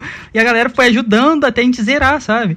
É muito legal, muito legal. Tinha muito tempo que eu não sentia prazer em fazer algo. E as streams têm me dado prazer de novo. É que nem você falou, você chega cansada da semana inteira de trabalho, mas separa sexta, sábado ali de lei. A gente ia gravar na sexta, né? Eu tinha falado com você, mas você falou, tipo, não, não consigo, porque tem stream. Então realmente você separa o seu tempo para isso, né? Exatamente. Nossa, mas tá sendo muito bacana mesmo. E o quanto tá me ajudando, assim, até a, sei lá, me soltar, assim, sabe? Me interagir com as pessoas, porque é, é, trabalhando na comunidade de games que a gente trabalha, a gente fica mesmo com receio de encontrar gente tóxica, de gente é, preconceituosa. É a mesma coisa que jogar online, LOL, Dota, algum jogo competitivo. Você fica com medo de brotar alguém ali que te faça mal. Mas aí eu fui percebendo que não, que sabe? A tendência, se aparecer alguém mal, você coloca o, o alguém, um moderador, para tirar essa pessoa, sabe? para bloquear o comentário, para fazer alguma coisa. Então é, é bem mais tranquilo, é bem mais gostoso do que eu imaginava. Eu acho que essa, igual você falou, todo mundo começou a streamar agora na pandemia, né? Eu acho que isso até ajuda a dar mais visibilidade para várias pessoas, né? Eu vejo que é, vários dos, dos, grandes streamers agora são mulheres, né? Antes que era coisa de jogador profissional de, de LOLzinho, de Dota, agora já tem várias pessoas dos mais diversos backgrounds despontando. E eu tô vendo aqui na, no seu canal só jogão, hein? Tem Ocarina do Tempo, tem Majora's Mask, Deltarune, Undertale, tá gabaritado, hein? Sim, a gente jogou o Hellblade também agora no começo do ano, que é um jogo que eu apaixonei também. Hellblade é, é magnífico, meu Deus. É magnífico, muito, muito bom. Achei muito interessante esse... toda a representação da saúde mental, achei é... fantástico. Mas é, esse é outro da, daquele tipo que todo mundo fala tão bem que eu tenho medo de jogar e não gostar. Aí não, você vai, você vai gostar. Backlog. Vai jogar, vai jogar que você vai gostar, cara. Eu boto minha mão no fogo. Helena também bota, né, Helena? Então... Coloco, coloco. É um jogo agoniante. Você tem que estar, tá, assim, preparado pra, ah, pra é. agonizar junto com, com a Senua. Mas é uma experiência única. Vale demais a pena. É, sim. Nossa. Não, se deixar eu vou ficar falando de Hellblade aqui o tempo inteiro. Já foi anunciado novo. Na hora que você tá no, no inferno aí, quando você encontra, tá no final. Pô, o final é doideira. Nossa, joguem, pessoal, joguem. Uhum. Dá pra dar um cast todinho só de Hellblade, né? Tá Mas se tiver, vocês me chamam. Convidado aí, ó, podcast, Cogumelo Cast, Hellblade, convidada Helena. Você vai voltar pra gente conversar só de Hellblade. Uma boa ideia até. Faz o combo, Hellblade e Undertale, pra gente falar do final e chorar Nossa, junto. Nossa, por favor. Contem comigo demais. Ó, vocês estão falando muito. Eu vou separar o, Undertale para jogar em live também, porque eu nunca nem joguei, nunca dei essa chance, mas é que nem o Luiz fala, né? Tá no backlog ali, tem medo de ser, não ser o que eu tava esperando que as pessoas falam, mas eu acho que eu vou separar também para jogar, pessoal. As pessoas falam muito bem, né? Vocês falam muito bem. É um jogo que é muito bom e mexe muito com você. Eu só parei de jogar porque eu fiz. Tem três runs, né? Uhum. E aí a uhum. terceira, que é a Genocida, eu parei porque me destruiu, eu não tava dando conta de jogar mais. Uhum. Cada vez que aparecia a telinha assim de inimigo vazia, eu morria um pouquinho por dentro. É. Nossa, a proposta dele é muito interessante. E uma coisa que acabou sendo a cereja no bolo, assim, para mim no Undertale é a trilha sonora, gente. Foi a coisa uhum. que eu uhum. mais ouvi no Spotify. Sabe quando você faz o Spotify Recap? Só uhum. deu Undertale, só deu Toby Fox, assim, né? Foi muito uhum. engraçado. A trilha sonora é linda. E o mais legal é você saber que o Toby Fox, tipo, junto com duas pessoas, a time e um outro cara lá, fizeram o jogo inteiro sozinhos e o jogo é sozinhos. é fantástico. É diferente de tudo do que eu já vi. É muito bom. Se você for jogar na, na live, me avisa que eu quero acompanhar. Que eu já tô com saudade de ver esse jogo também. Quero ver qual vão ser suas escolhas. É, é bem interessante a proposta. Ah, boa. Eu tô acabando. Amanhã eu acho que eu zero o Ori. Amanhã, acho não, a gente tá na última parte. É minha obrigação zerar o Ori amanhã. Então, já, depois do Ori já começa o Undertale, eu te aviso. Cola lá pra gente jogar junto, porque não tenho experiência nenhuma em Undertale. Então, me ajudem. Vamos ver como que eu me saio, né? Eu acho que o tutorial é de boa. beleza, beleza. Então, a gente já falou de muita coisa, de várias franquias, da, um pouco da carreira da Helena. Mas olhando um pouquinho para trás, assim, a Helena também já foi uh, especialista, quer dizer, ainda é, né? Especialista em esportes. E aí eu queria saber, é, o que, que você acha sobre o cenário brasileiro? Você acha que está crescendo? O que, que tem que melhorar? Como que, que esse cenário vem se encaminhando? Ah, é um cenário que está muito grande aqui já. É, é muito legal ver é, o aumento né, das modalidades e o crescimento de todas elas em conjunto. Por exemplo, agora na própria Loading a gente está transmitindo na TV aberta a LBFF, que é a Liga Brasileira de Free Fire. Free Fire é uma modalidade enorme aqui, porque é um jogo que todo mundo tem no celular, todo mundo joga, que inclusive traz uma inclusão muito legal e muito positiva para os esportes, trazendo pessoas de todas as classes, de todas as origens, para participar do, do esporte eletrônico. E não só o Free Fire, como eu senti mesmo com a, a pandemia, até entrevistando pessoas ano passado sobre isso, sobre como foi a adaptação da transmissão de esportes para a pandemia, foi bem natural, porque os esportes sempre viveram muito desse meio digital, assim. Os torneios sempre foram transmitidos de casa. Claro que teve toda uma realocação de, de rede, como fazer essas transmissões, assim, tipo, do pessoal que controla a transmissão, como fazer isso de casa, quais são os melhores apps, quais são os melhores programas. Mas, assim, foi um dos mercados que melhor se adaptou, porque os campeonatos continuaram. E inclusive esse ano a gente está com um monte de campeonato aí de Valorant, inclusive. É, com a Champions Series, se eu não estou enganado, é o nome que a Riot chamou. Então é um mercado que cresce muito e que os brasileiros se destacam pra caramba, principalmente nos jogos FPS, eu diria. Assim, é, o FPS é a modalidade. Eu acho que é por causa da. Muito por causa da influência das Lan Houses, né? Sim. É, e a presença delas aqui na nossa história. Todo mundo jogava em Lan House ali nos anos 2000. Por causa disso, por causa do CS, o brasileiro é apaixonado por isso e a gente manda muito bem. A gente tem times é, brasileiros mandando super bem na, na gringa, não só no CS, como agora no Valorant, porque também o Valorant foi um cenário que agregou um monte de gente de todos os cenários. A galera do Overwatch saiu do Overwatch foi pro Valorant, a galera que tava no Paladin saiu do Paladin foi pro, pro, pro Valorant, a galera que tava no CS foi pro Valorant. Então juntou todo mundo e é um cenário que tá enorme agora.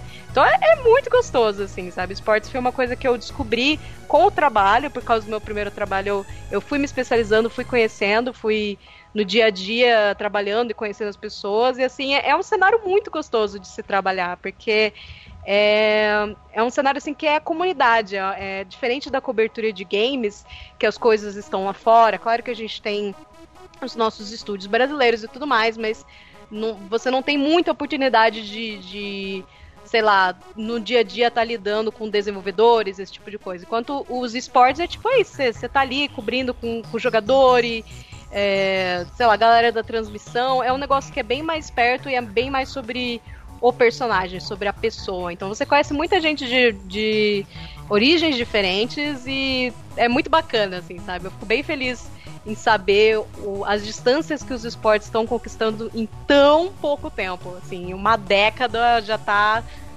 Um, sabe, a gente já tem um, um The International que tem uma premiação acima Sim. de 30 milhões de dólares. Então é, é louco parar pra pensar nisso. Nossa, sim, da International, né? Dotinha, a premiação é maior do que a premiação da NFL. Então é louco mesmo, né? É, não sei o que, que você, vocês, no, no geral, sentem a, a, respeito do Free Fire, mas para eu sinto que é o segundo LoL, sabe? Como o LoL foi inclusivo, o Free Fire eu acho que ainda é, é, é muito mais, né? Porque ele chega nas comunidades, ele traz essa galera para os videogames. Eu acho isso incrível, né? Isso é Brasil demais, né? Exato. É, é muito legal ver. Por exemplo, eu me lembro agora, enquanto eu trabalhava lá no, no Versus MGG, né? A Bárbara foi cobrir, eu acho que foi a final da Pro League do Free Fire, foi lá no Rio de Janeiro, e ela tava lá cobrindo e ela viu uma mãe com o filhinho dela. E quando ela foi conversar com os dois, a mãe e o filho jogam Free Fire. Oh. Então, sabe? E aí ela fez uma reportagem, uma entrevista com os dois. Então é, é, é isso, assim, sabe? Todo mundo joga Free Fire, é muito inclusive, então é muito legal, sabe? É, a, a, diversidade que esse cenário do, do, Free Fire traz. E a forma como a Garena também tá Sim. sustentando isso, tá, tá até trazendo isso no, no casting, na transmissão do campeonato, eu acho genial. Eu acho muito, muito legal mesmo. Sim, é uma coisa que incorporou o estilo brasileiro, né? O sangue brasileiro. Eu olho pro Free Fire, eu não gosto, não é minha praia, é, mas incorpora a personalidade brazuca, BR demais. Poxa, incrível. E, e, quem ganha somos nós, né? A nossa comunidade se fortalece. As coisas aqui melhoram na parte de games. Então, mesmo não jogando, é incrível. Eles têm todo o mérito sobre o trabalho que fazem, né? Aqui como comunidade, em trazer as pessoas. Realmente, Free Fire é bem incrível. É, eu acho que a FPS, de uma forma geral, sempre foi muito inclusivo aqui no Brasil, né? Próprias, as próprias lan houses que a Helena citou, era uma forma de quem não tem o um computador ir lá jogar. E o que estava jogando era CS, né? Tinha até CS Rio lá, que foi Sim. uma criação de próprios brasileiros. Eu, eu era rato de lan house, né? De 2000 até, sei lá, 2005, 2006, era toda tarde jogando CS, CS, CS. E e realmente ver a explosão assim do, do tamanho, da proporção que tomou esse cenário com a chegada do Free Fire é muito impressionante. A gente sempre tem o, o Gal como referência, né? Sim. Mas aí começou a crescer assim uma, uma. Não sei nem se pode chamar mais de bolha, né? Porque já é tão grande, engloba tantas coisas, com o Nobru, a outra que tava batendo recorde também, era a maior streamer feminina do Brasil. Da Loud. Isso, isso. Uhum. E tudo isso traz, igual você falou, quem ganha é a gente, né? Seja é, como, como participantes da indústria de games, como, como um todo, ou como espectadores do jogo, porque a gente sempre vê alguém despontando. Né? Até no CS teve uma passada de bastão recente, que a MBR tá meio mal das pernas, mas aí já chegou a Fúria. Fúria. E também na, no cenário de Valorant na, teve um, uma zebra aí que acabou levando, que foi a Team Vikings, né? Que venceu Uhum. a Game Landers. Então tá muito legal de acompanhar todos esses cenários, realmente. É, a Team Vikings, inclusive, tem, tem os meninos que. Eu comentei do Paladins, eles foram vice-campeões mundiais do Valorant, uns meninos que moraram lá em Atlanta, que disputaram a Pro League. Eu fui cobrir lá a Hi-Res Expo dois anos e eles estavam lá disputando a final, os meninos super gente boa. E pra você ver como, cara, como esses moleques são assim. Sei lá, eles mandam bem em qualquer jogo, velho. Os caras no Paladins era tipo vice-campeão mundial. Passou assim, quase que, que não passou pra final em 2018. E aí eles agora no Valorant ganhando o título brasileiro já logo de cara no começo do ano. Você fica, mano, os moleques mandam bem em tudo. Fico muito feliz por eles. Eles são bem gente boa, esses dois meninos. O Sadhack e o FRZ God, pelo que eu lembro. O nick dele pelo menos era assim antes. O- Parece que os FPS são futebol dos games, né, aqui no Brasil. É cultural, né? É, eu repetia é, duas séries por Lan House. Eu não ia pro colégio, eu já chegava e ia pra Lan House direto, cara. Eu fiz muito amigos ali. Era. é, Quando eu vi que o, Garen, o Free Fire da Garena, eu fiquei, ué, Garena? Aquele que a gente usava pra jogar o Dotinha? Lá na. Em, né? Muito tempo atrás? E era. E os caras estavam acostumados aqui com o BR, né? A época da Lan House explodiu o CS. É, e tem gente que vem dali. O próprio Gal, ele, ele conta as histórias da época do CS 1.6, sabe? Então o cara O tá Fallen. trilhando. O Fallen. É, o cara tá, tá tri- Eles estão trilhando esse caminho. Caraca, velho. É, tem, tem gente que provavelmente pode estar escutando a gente que não era nem nascido nessa época, sabe? Então os caras estão trilhando esse caminho já há um tempo. E hoje a gente vê os frutos, né? O Brasil se destaca no, no CS. Que nem o Luiz falou, tinha o. Antes a gente tinha MBR, agora a gente tem a Fúria. A Fúria é iradíssima. Então, assim, é, é um destaque nosso, né? Os FPS mesmo. Como a Helena falou também. E é, é- é legal é isso, porque um puxa o outro, assim, sabe? O, o sucesso do Free Fire, o sucesso do Valorant, do LoL, vai puxando todo mundo, vai puxando o mercado, vai puxando as modalidades. É, é chato quando a gente sempre tem aquela pessoa que, oi, boys frifa, que jogo lixo, É. ou senão um LOLzinho, ai meu Deus, esportes, que coisa boba, ou senão a galera de esportes falando, ah não, games, que a galera mais mais casual, sabe? Um julgando o outro, eu falo, gente, pelo amor de Deus, a gente é tudo, a gente tudo joga joguinho, a gente tudo ama joguinho, entendeu? E tá- o reconhecimento desse cenário é por tabela também é o reconhecimento maior do game, dos games, do nosso mercado. Eu queria comentar o exemplo de um cenário que eu vi crescendo aqui localmente no Brasil e que eu fiquei apaixonado de descobrir, que é o cenário competitivo de Smash Bros. Já que a gente tava Sim. falando de Nintendo. Gente, a gente tem um cenário muito forte de Smash Bros. aqui no Brasil. é, e é muito legal, cara. É, em específico, eu, eu sugiro que a galera procure pela Team Dash.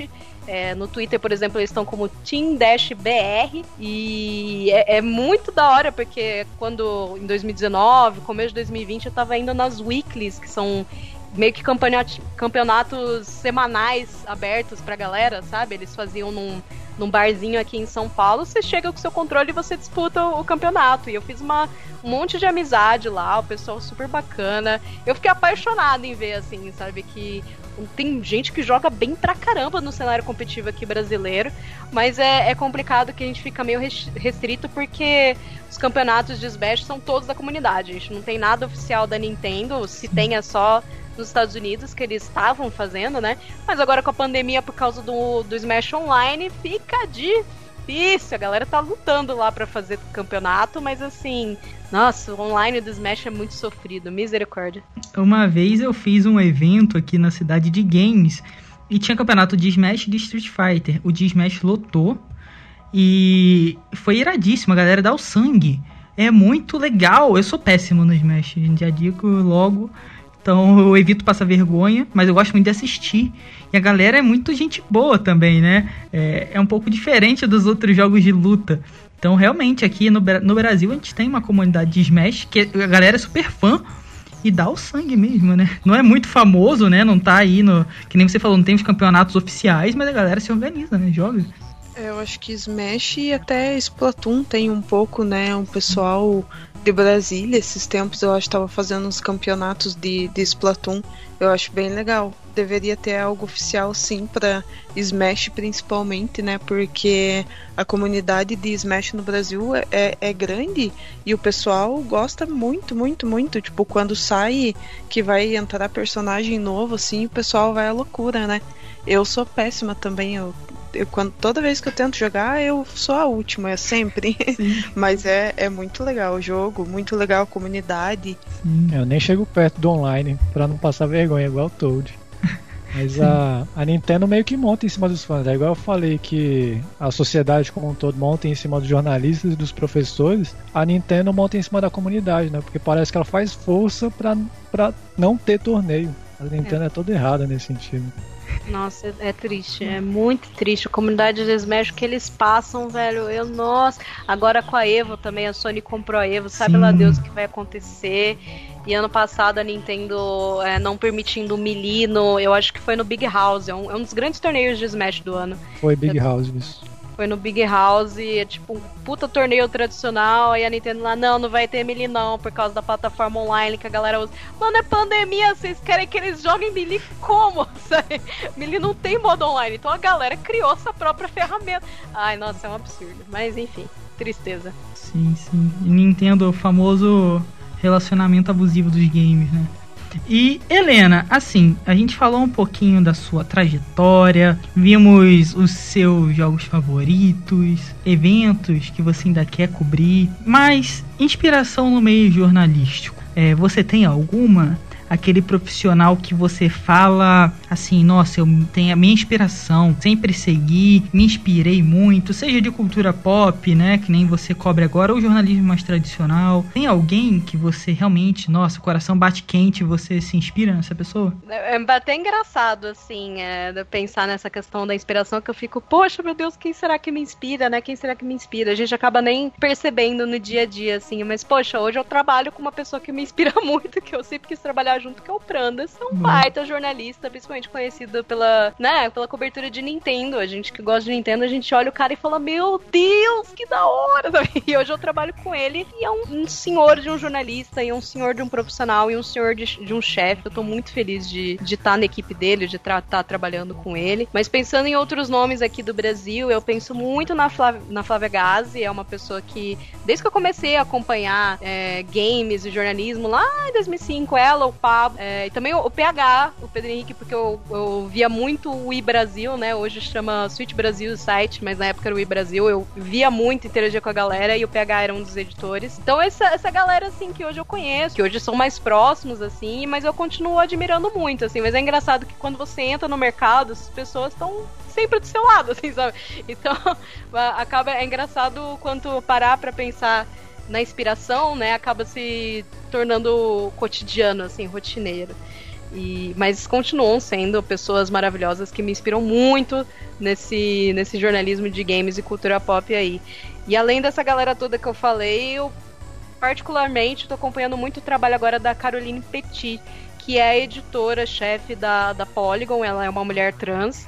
E eu gosto muito dos textos dela, puta merda, o review dela do Cyberpunk eu achei maravilhoso. Inclusive, ela falou sobre a, a questão né, da presença da comunidade trans, como ela foi representada no Cyberpunk, que foi uma forma porca para uma realidade assim que você consegue mudar o seu corpo de forma fácil, né? Você pode colocar implante robótico, não sei o que.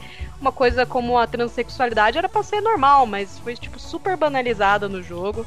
Então esse review, inclusive, dela é muito bom, eu super indico. O pior é que foi usado como marketing, né? E só como marketing, porque no jogo mesmo não tem nada mesmo. Exatamente. Tem aquela propaganda do refrigerante que tá em todo lugar. É meio bizarro. Ah, e você citou vários grandes, né, profissionais, o Prandas, é só gente de peso, né? Então você tá do lado dessas pessoas, né? Se inspirar e tá ali absorvendo inspiração o dia inteiro. Então deve ser bem, bem legal mesmo. O Polygon que você citou, eu tenho muito do, da base da Casa do Cogumelo inspirada, né, no Polygon também, assim, de consumir o trabalho, é, de consumir o textual deles, a diagramação. Eu acho bem bom, sabe? Desde há muito tempo. Então, eu sempre me inspirei também pra caramba. Tanto que você acabou de citar aí uma, uma jornalista do Polygon. Então, realmente é bom, né? Tem uma, uma qualidade. E então é bem legal ver que você também trabalha, né, Helena, com pessoas que você admira, né? Deve ser realmente dá um calorzinho no coração, né? Saber que você tem aquelas pessoas ali do seu lado. Sim. E da parte de apresentação também eu tava pensando. Quanto. É, é engraçado, a gente se inspira uns nos outros, assim. A Flávia, claro, sempre foi um modelo muito grande para mim, não só é, na parte textual dela, quanto da parte de apresentação, os vídeos que ela fazia pro, pro GN antes na MTV. Uhum. E agora, por exemplo, uma pessoa que me inspira demais são a, a Fernanda Pineda e a, e a Mari Aires. A forma como elas, uhum. elas apresentam, assim, eu acompanhando o multiverso, né, todo dia, eu, eu olho assim e eu fico, mano, eu quero ser assim, eu quero, tipo, ser ainda mais solta no ao vivo, eu quero pensar rápido e conectar, faço as coisas e conseguir me expressar dessa forma. Então a gente se inspira muito, a gente vai, sei lá, caminhando junto nesse mercado. É muito brega falar isso, mas é, mas é a verdade. caminhando e cantando e seguindo a canção. É mais ou menos isso. Breguíssimo. Breguíssimo. Mas necessário. Olha, você falando da Flávia Gás, e eu lembro quando eu tava começando a casa do cogumelo, eu pedia mais dicas para ela, sabe? É uma pessoa que já tava bem antes e já fazia TV e, e falando de games, que eu achava incrível, eu acho incrível ainda, né? Games na TV aberta. E eu pedia várias dicas para ela e ela me dava vários toques que foram bem importantes até. Então, com certeza é uma grande profissional, de verdade. É, só citou nome bom aí. É. E a Flávia acho que é uma das minhas preferidas mesmo. E ela fala tudo com tanta convicção, tanta certeza que, que cara, é muito legal acompanhar os vídeos dela, as, a maté as matérias que ela, ela escreve. Eu gosto bastante dela também e de todo esse pessoal aí que você citou. É, eu acho que eu só não conheci essa. É Fernanda, né? Que você acabou de falar. Dei aqui uma pesquisada no Twitter. Será que é Fernanda? Nossa.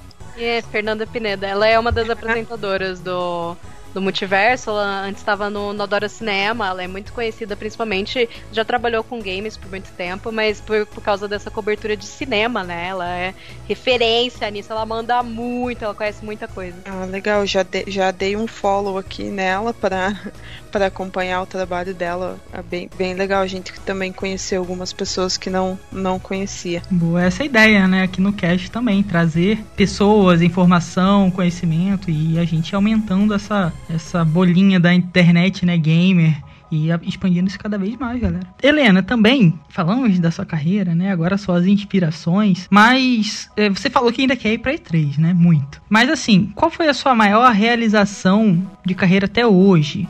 E ainda tem alguma coisa que você queira fazer? A gente já sabe que ir pra E3, mas tem alguma outra coisa também?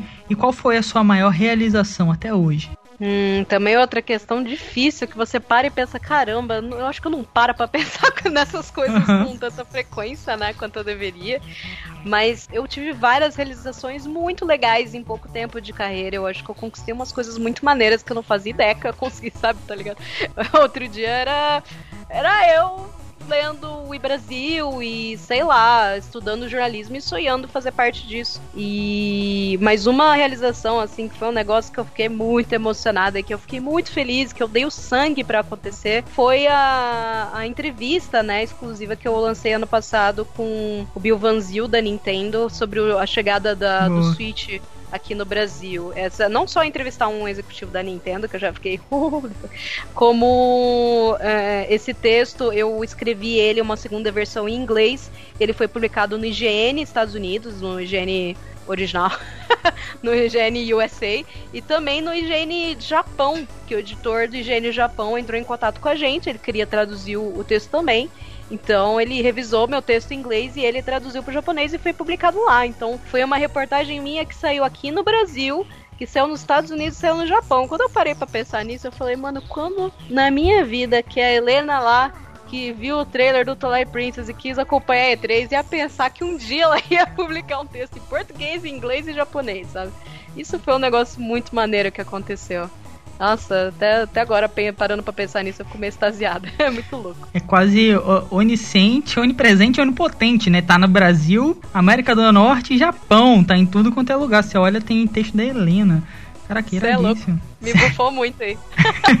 Você é louco? é. Não, mas é isso. Eu lembro quando você fez esse texto. Foi, foi bem iradíssimo, né? É, palavra que eu consigo usar mais aqui. Iradíssimo mesmo. Então foi muito bom, muito bom mesmo. Eu lembro quando, quando você soltou esse, esse texto e com certeza é uma matéria, cara, que nem você falou, foi boa o suficiente para né, ser revisado, traduzido para outras línguas e sair em outros países. O pessoal lá no Japão, né, lendo e tipo Helena lá, original, Helena Nogueira. Realmente deve ser bem incrível. Pô, parabéns, todos os parabéns para você. E ainda tem alguma coisa que você quer fazer? Você fala assim, ó, é isso, eu quero ainda fazer isso e pá, é um objetivo. Tem alguma coisa ainda que você pensa e quer fazer ainda? Cara, eu tenho uma meta na minha cabeça, não sei se ela vai ser alcançável ou não, mas eu queria muito, se eu puder realizar isso, eu ia ser extremamente. Eu já posso morrer feliz, assim, sabe? Eu queria aprender japonês. Eu ainda não comecei a estudar, mas eu quero estudar japonês num ponto que eu consiga minimamente me comunicar e entrevistar o Miyamoto. Eu não sei se eu vou conseguir entrevistar ele em japonês tudo, porque eu acho que talvez a assessoria faça questão de ter o tradutor do lado, alguma coisa do tipo, mas pelo menos falar uma frasinha em japonês pra ele, assim, sabe? Imagina, você tá na presença do homem, the man, É. the creator, o criador de tudo. Tipo Cara, eu, eu acho que é o sonho de todos nós, eu acho, né? Sonho, que estamos aqui cobrindo o Nintendo, que somos apaixonados por isso. Co- é, entrevistar o cara presencialmente, putz, ia ser, sei lá, surreal. É isso, eu posso morrer feliz. Não preciso fazer mais nada na minha vida. Já me dá Ah, o piripaque do Chaves, sabe? Só treme e agradece, tipo, thank you, thank you, e é isso. E só agradece e treme, cara, e chora. Porque Fecha a porta e começa a chorar assim, meu Deus. é, não lava a mão que você encostou nele, sabe? É, eu tenho um amigo do Chile e ele era ele era gerente da Nintendo Chile e ele, cara, demorou tempos pra conhecer o Miyamoto assim. E daí quando ele conheceu que ele postou, daí eu chamei ele no WhatsApp, daí eu falei: "Cara, você, cara não, porque não ele não é da, da gíria deles lá, né?" Falei: "Meu Deus, você conheceu o mestre dos mestres". Daí ele tava tipo muito chocado assim, não chegou a entrevistar porque não era muito o que ele fazia, mas só de conhecer assim já já seria muito bom. Imagina você entrevistando ele, tipo, e ele contando lá: "Ah, minha inspiração de Zelda foi porque eu estava numa floresta", que é o que ele conta no livro e tal. Nossa, eu acho que eu ia também ter um, um- umas palpitações ali. Né? Quem não, cara? Nossa, conhecer o Miyamoto deve. Realmente, deve ser muito incrível, né? Saber que o cara que tem boa parte de importância na sua, na sua história de vida, né? Com suas obras e seus jogos, cara, é. Pra gente que é fã demais, né? É realmente incrível. Realmente incrível. Helena, a gente é, sempre faz essa pergunta para todos os convidados que vêm aqui, porque é uma pauta que a gente defende bastante, que a gente também acha muito importante, que é defender os videogames como arte. Então a gente sempre faz essa pergunta para todos os convidados e você não ia escapar dessa vez também. Então eu quero saber de você. Você acha que videogames são arte? Ah, essa discussão, essa discussão eterna, cara. Nossa, ela sempre dá muito pano para manga pra gente conversar por horas e horas a fio.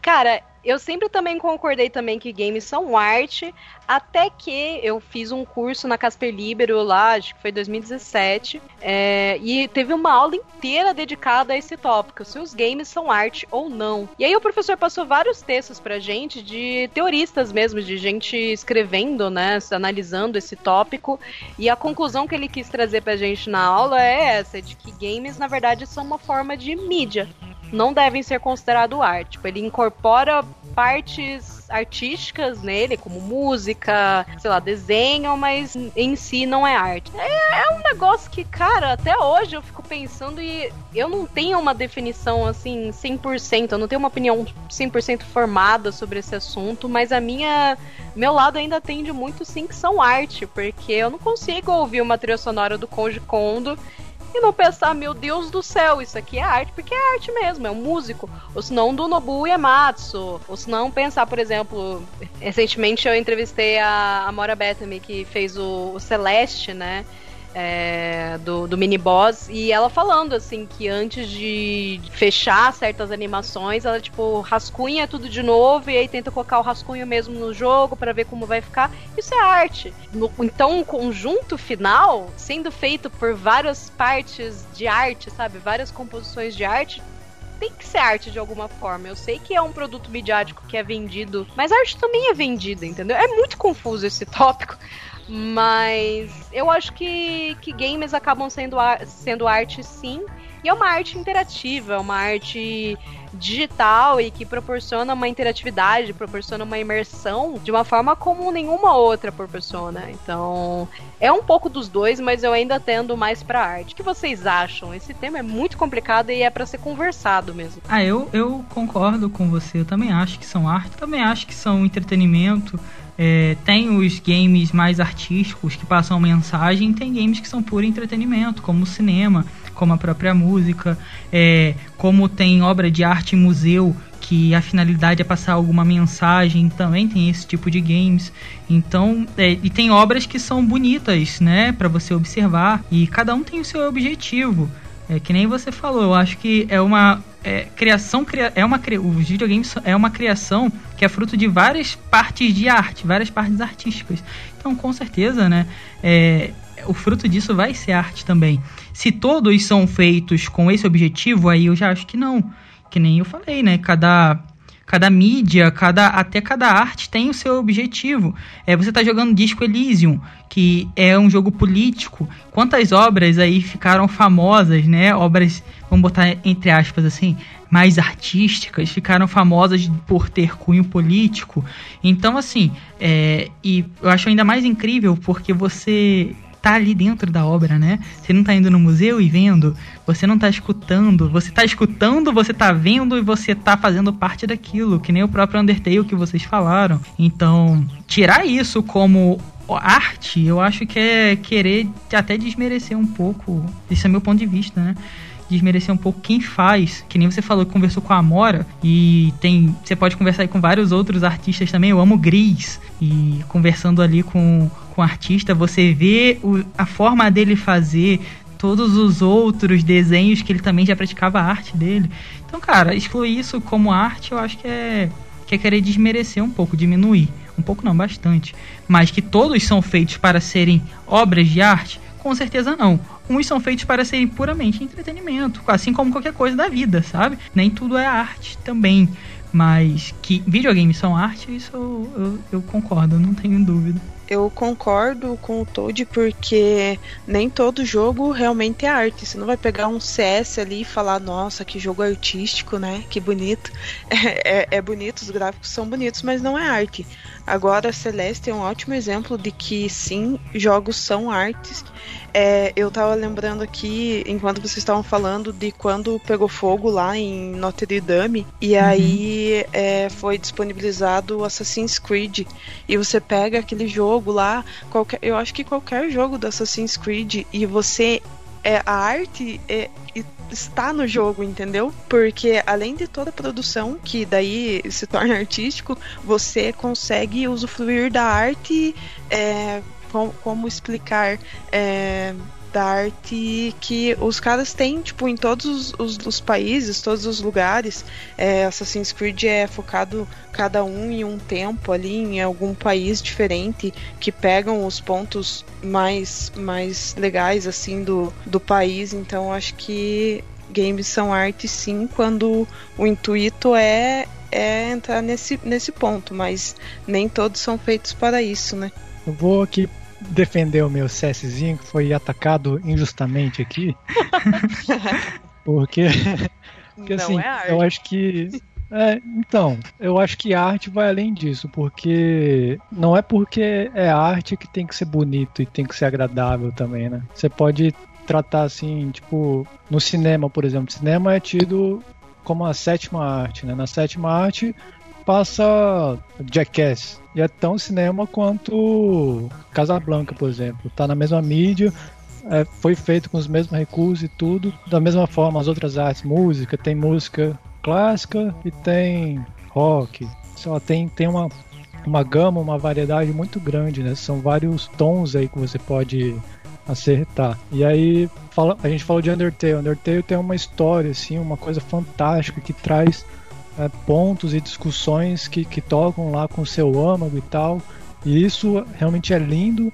Mas aí você olha para CS também. CS é um jogo que tem 20 anos, sei lá, alguma coisa assim. E nesse tempo todo ele foi sendo trabalhado, foi sendo melhorado as mecânicas, o balanceamento, a velocidade de movimentação. Isso quando você começa a analisar assim também, também é muito bonito, sabe? E, Então, não sei, eu, eu me posicionando então mais firmemente, eu acho que sim, videogames são arte porque eles integram várias facetas de produções artísticas, vamos dizer assim. Eu não tenho essa, esse conhecimento mais acadêmico que a Helena trouxe, mas uma opinião leiga aqui eu não consigo ver de forma diferente, não.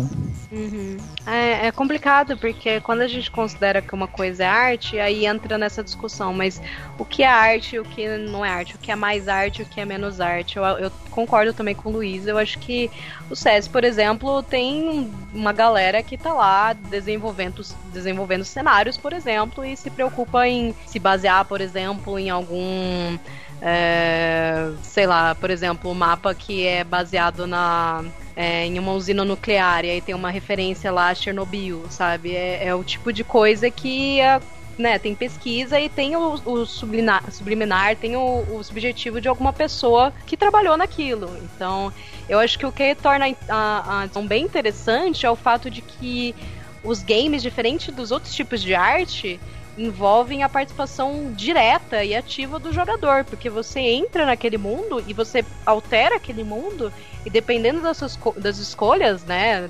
Por exemplo, no caso do Undertale, ou se não jogos como Life Strange, o mundo vai ter consequências e o mundo vai mudar. Até não só em jogos de escolha, mas em jogos pequenos mesmo. Sei lá, você destrói um prédio lá no Skyrim, você já tá mudando o mundo. Você corta uma graminha do Zelda, você tá mudando o mundo.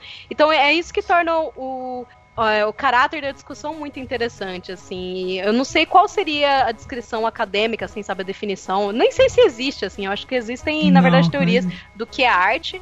E uma das coisas que fazem as pessoas é, discutirem que não é arte, que é uma forma de mídia, é justamente isso, porque o espectador participa daquele meio de arte, né? E, e aí que a nossa cabeça buga, tipo, mas, mas continua sendo arte. Eu sei que eu, que eu tô participando, mas e aí, sabe? O que, que vocês pensam disso? Vocês acham que a gente participando dos games, tipo, entrando no jogo, mudando aquele mundo, a gente está contribuindo de alguma forma para aquela arte, tipo, a gente está fazendo mais arte dentro do jogo? O que, que vocês acham? É, eu acho que é isso que torna a arte até que nem vocês falaram, não precisa ser bonito. Esse conceito de beleza na arte, ele é bem antigo e, e, basicamente nem existe mais. A gente às vezes tende a falar que arte é o que é bonito, mas não é isso. No meu entender, então, não existe um conceito o que é arte e o que não é arte. No meu entender, a arte é o que vai causar alguma reação no observador.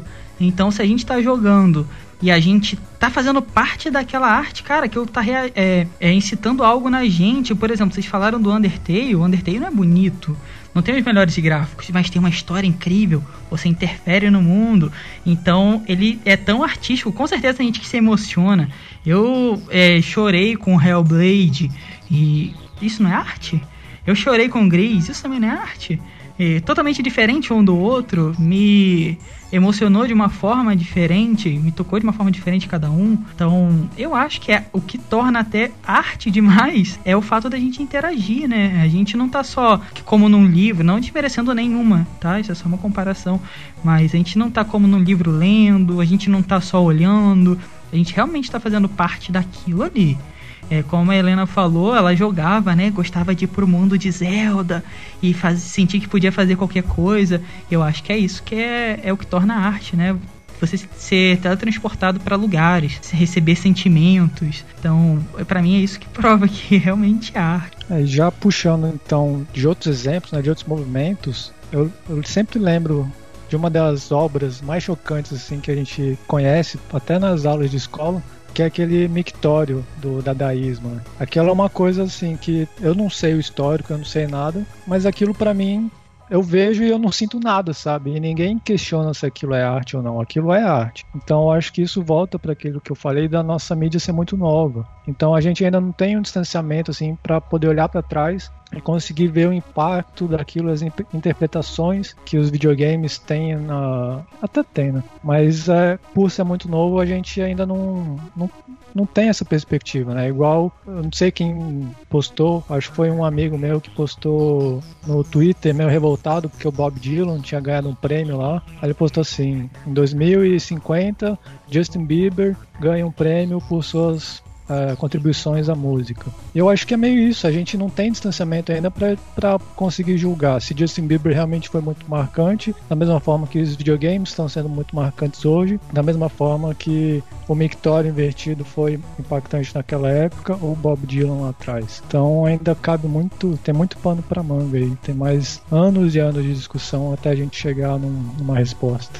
E é isso, eu acho que a gente vai continuar discutindo esse tema para sempre, até pelas novas coisas, inovações que vêm com os games, né? E as possibilidades que essa arte traz pra gente todos os anos. É muito incrível, assim. Falando do Disco Elysium agora que eu tô jogando, é interessantíssimo isso do do jogador estar jogando como um, como um policial, né, como um detetive, e esse detetive tá ouvindo vozes na cabeça dele o tempo inteiro e é, julgando ele, ou se não falando tais coisas, tipo, aumentando a moral dele demais e cabe ao jogador ir julgando aquilo e, e, construindo o personagem que ele quer, né? Meio, bem, no, bem no estilo RPG mesmo. Sei lá, são, são coisas assim que são as inovações tecnológicas e o que os desenvolvedores aí aprontarem de loucura, eles vão trazendo pra gente e a gente vai agregando isso a essa discussão. Essa, essa, discussão nunca vai ter fim, não tem como. A gente vai estar pra sempre falando dela. Mas eu acho que o importante a gente tá fazendo, que é falar, mostrar os nossos pontos.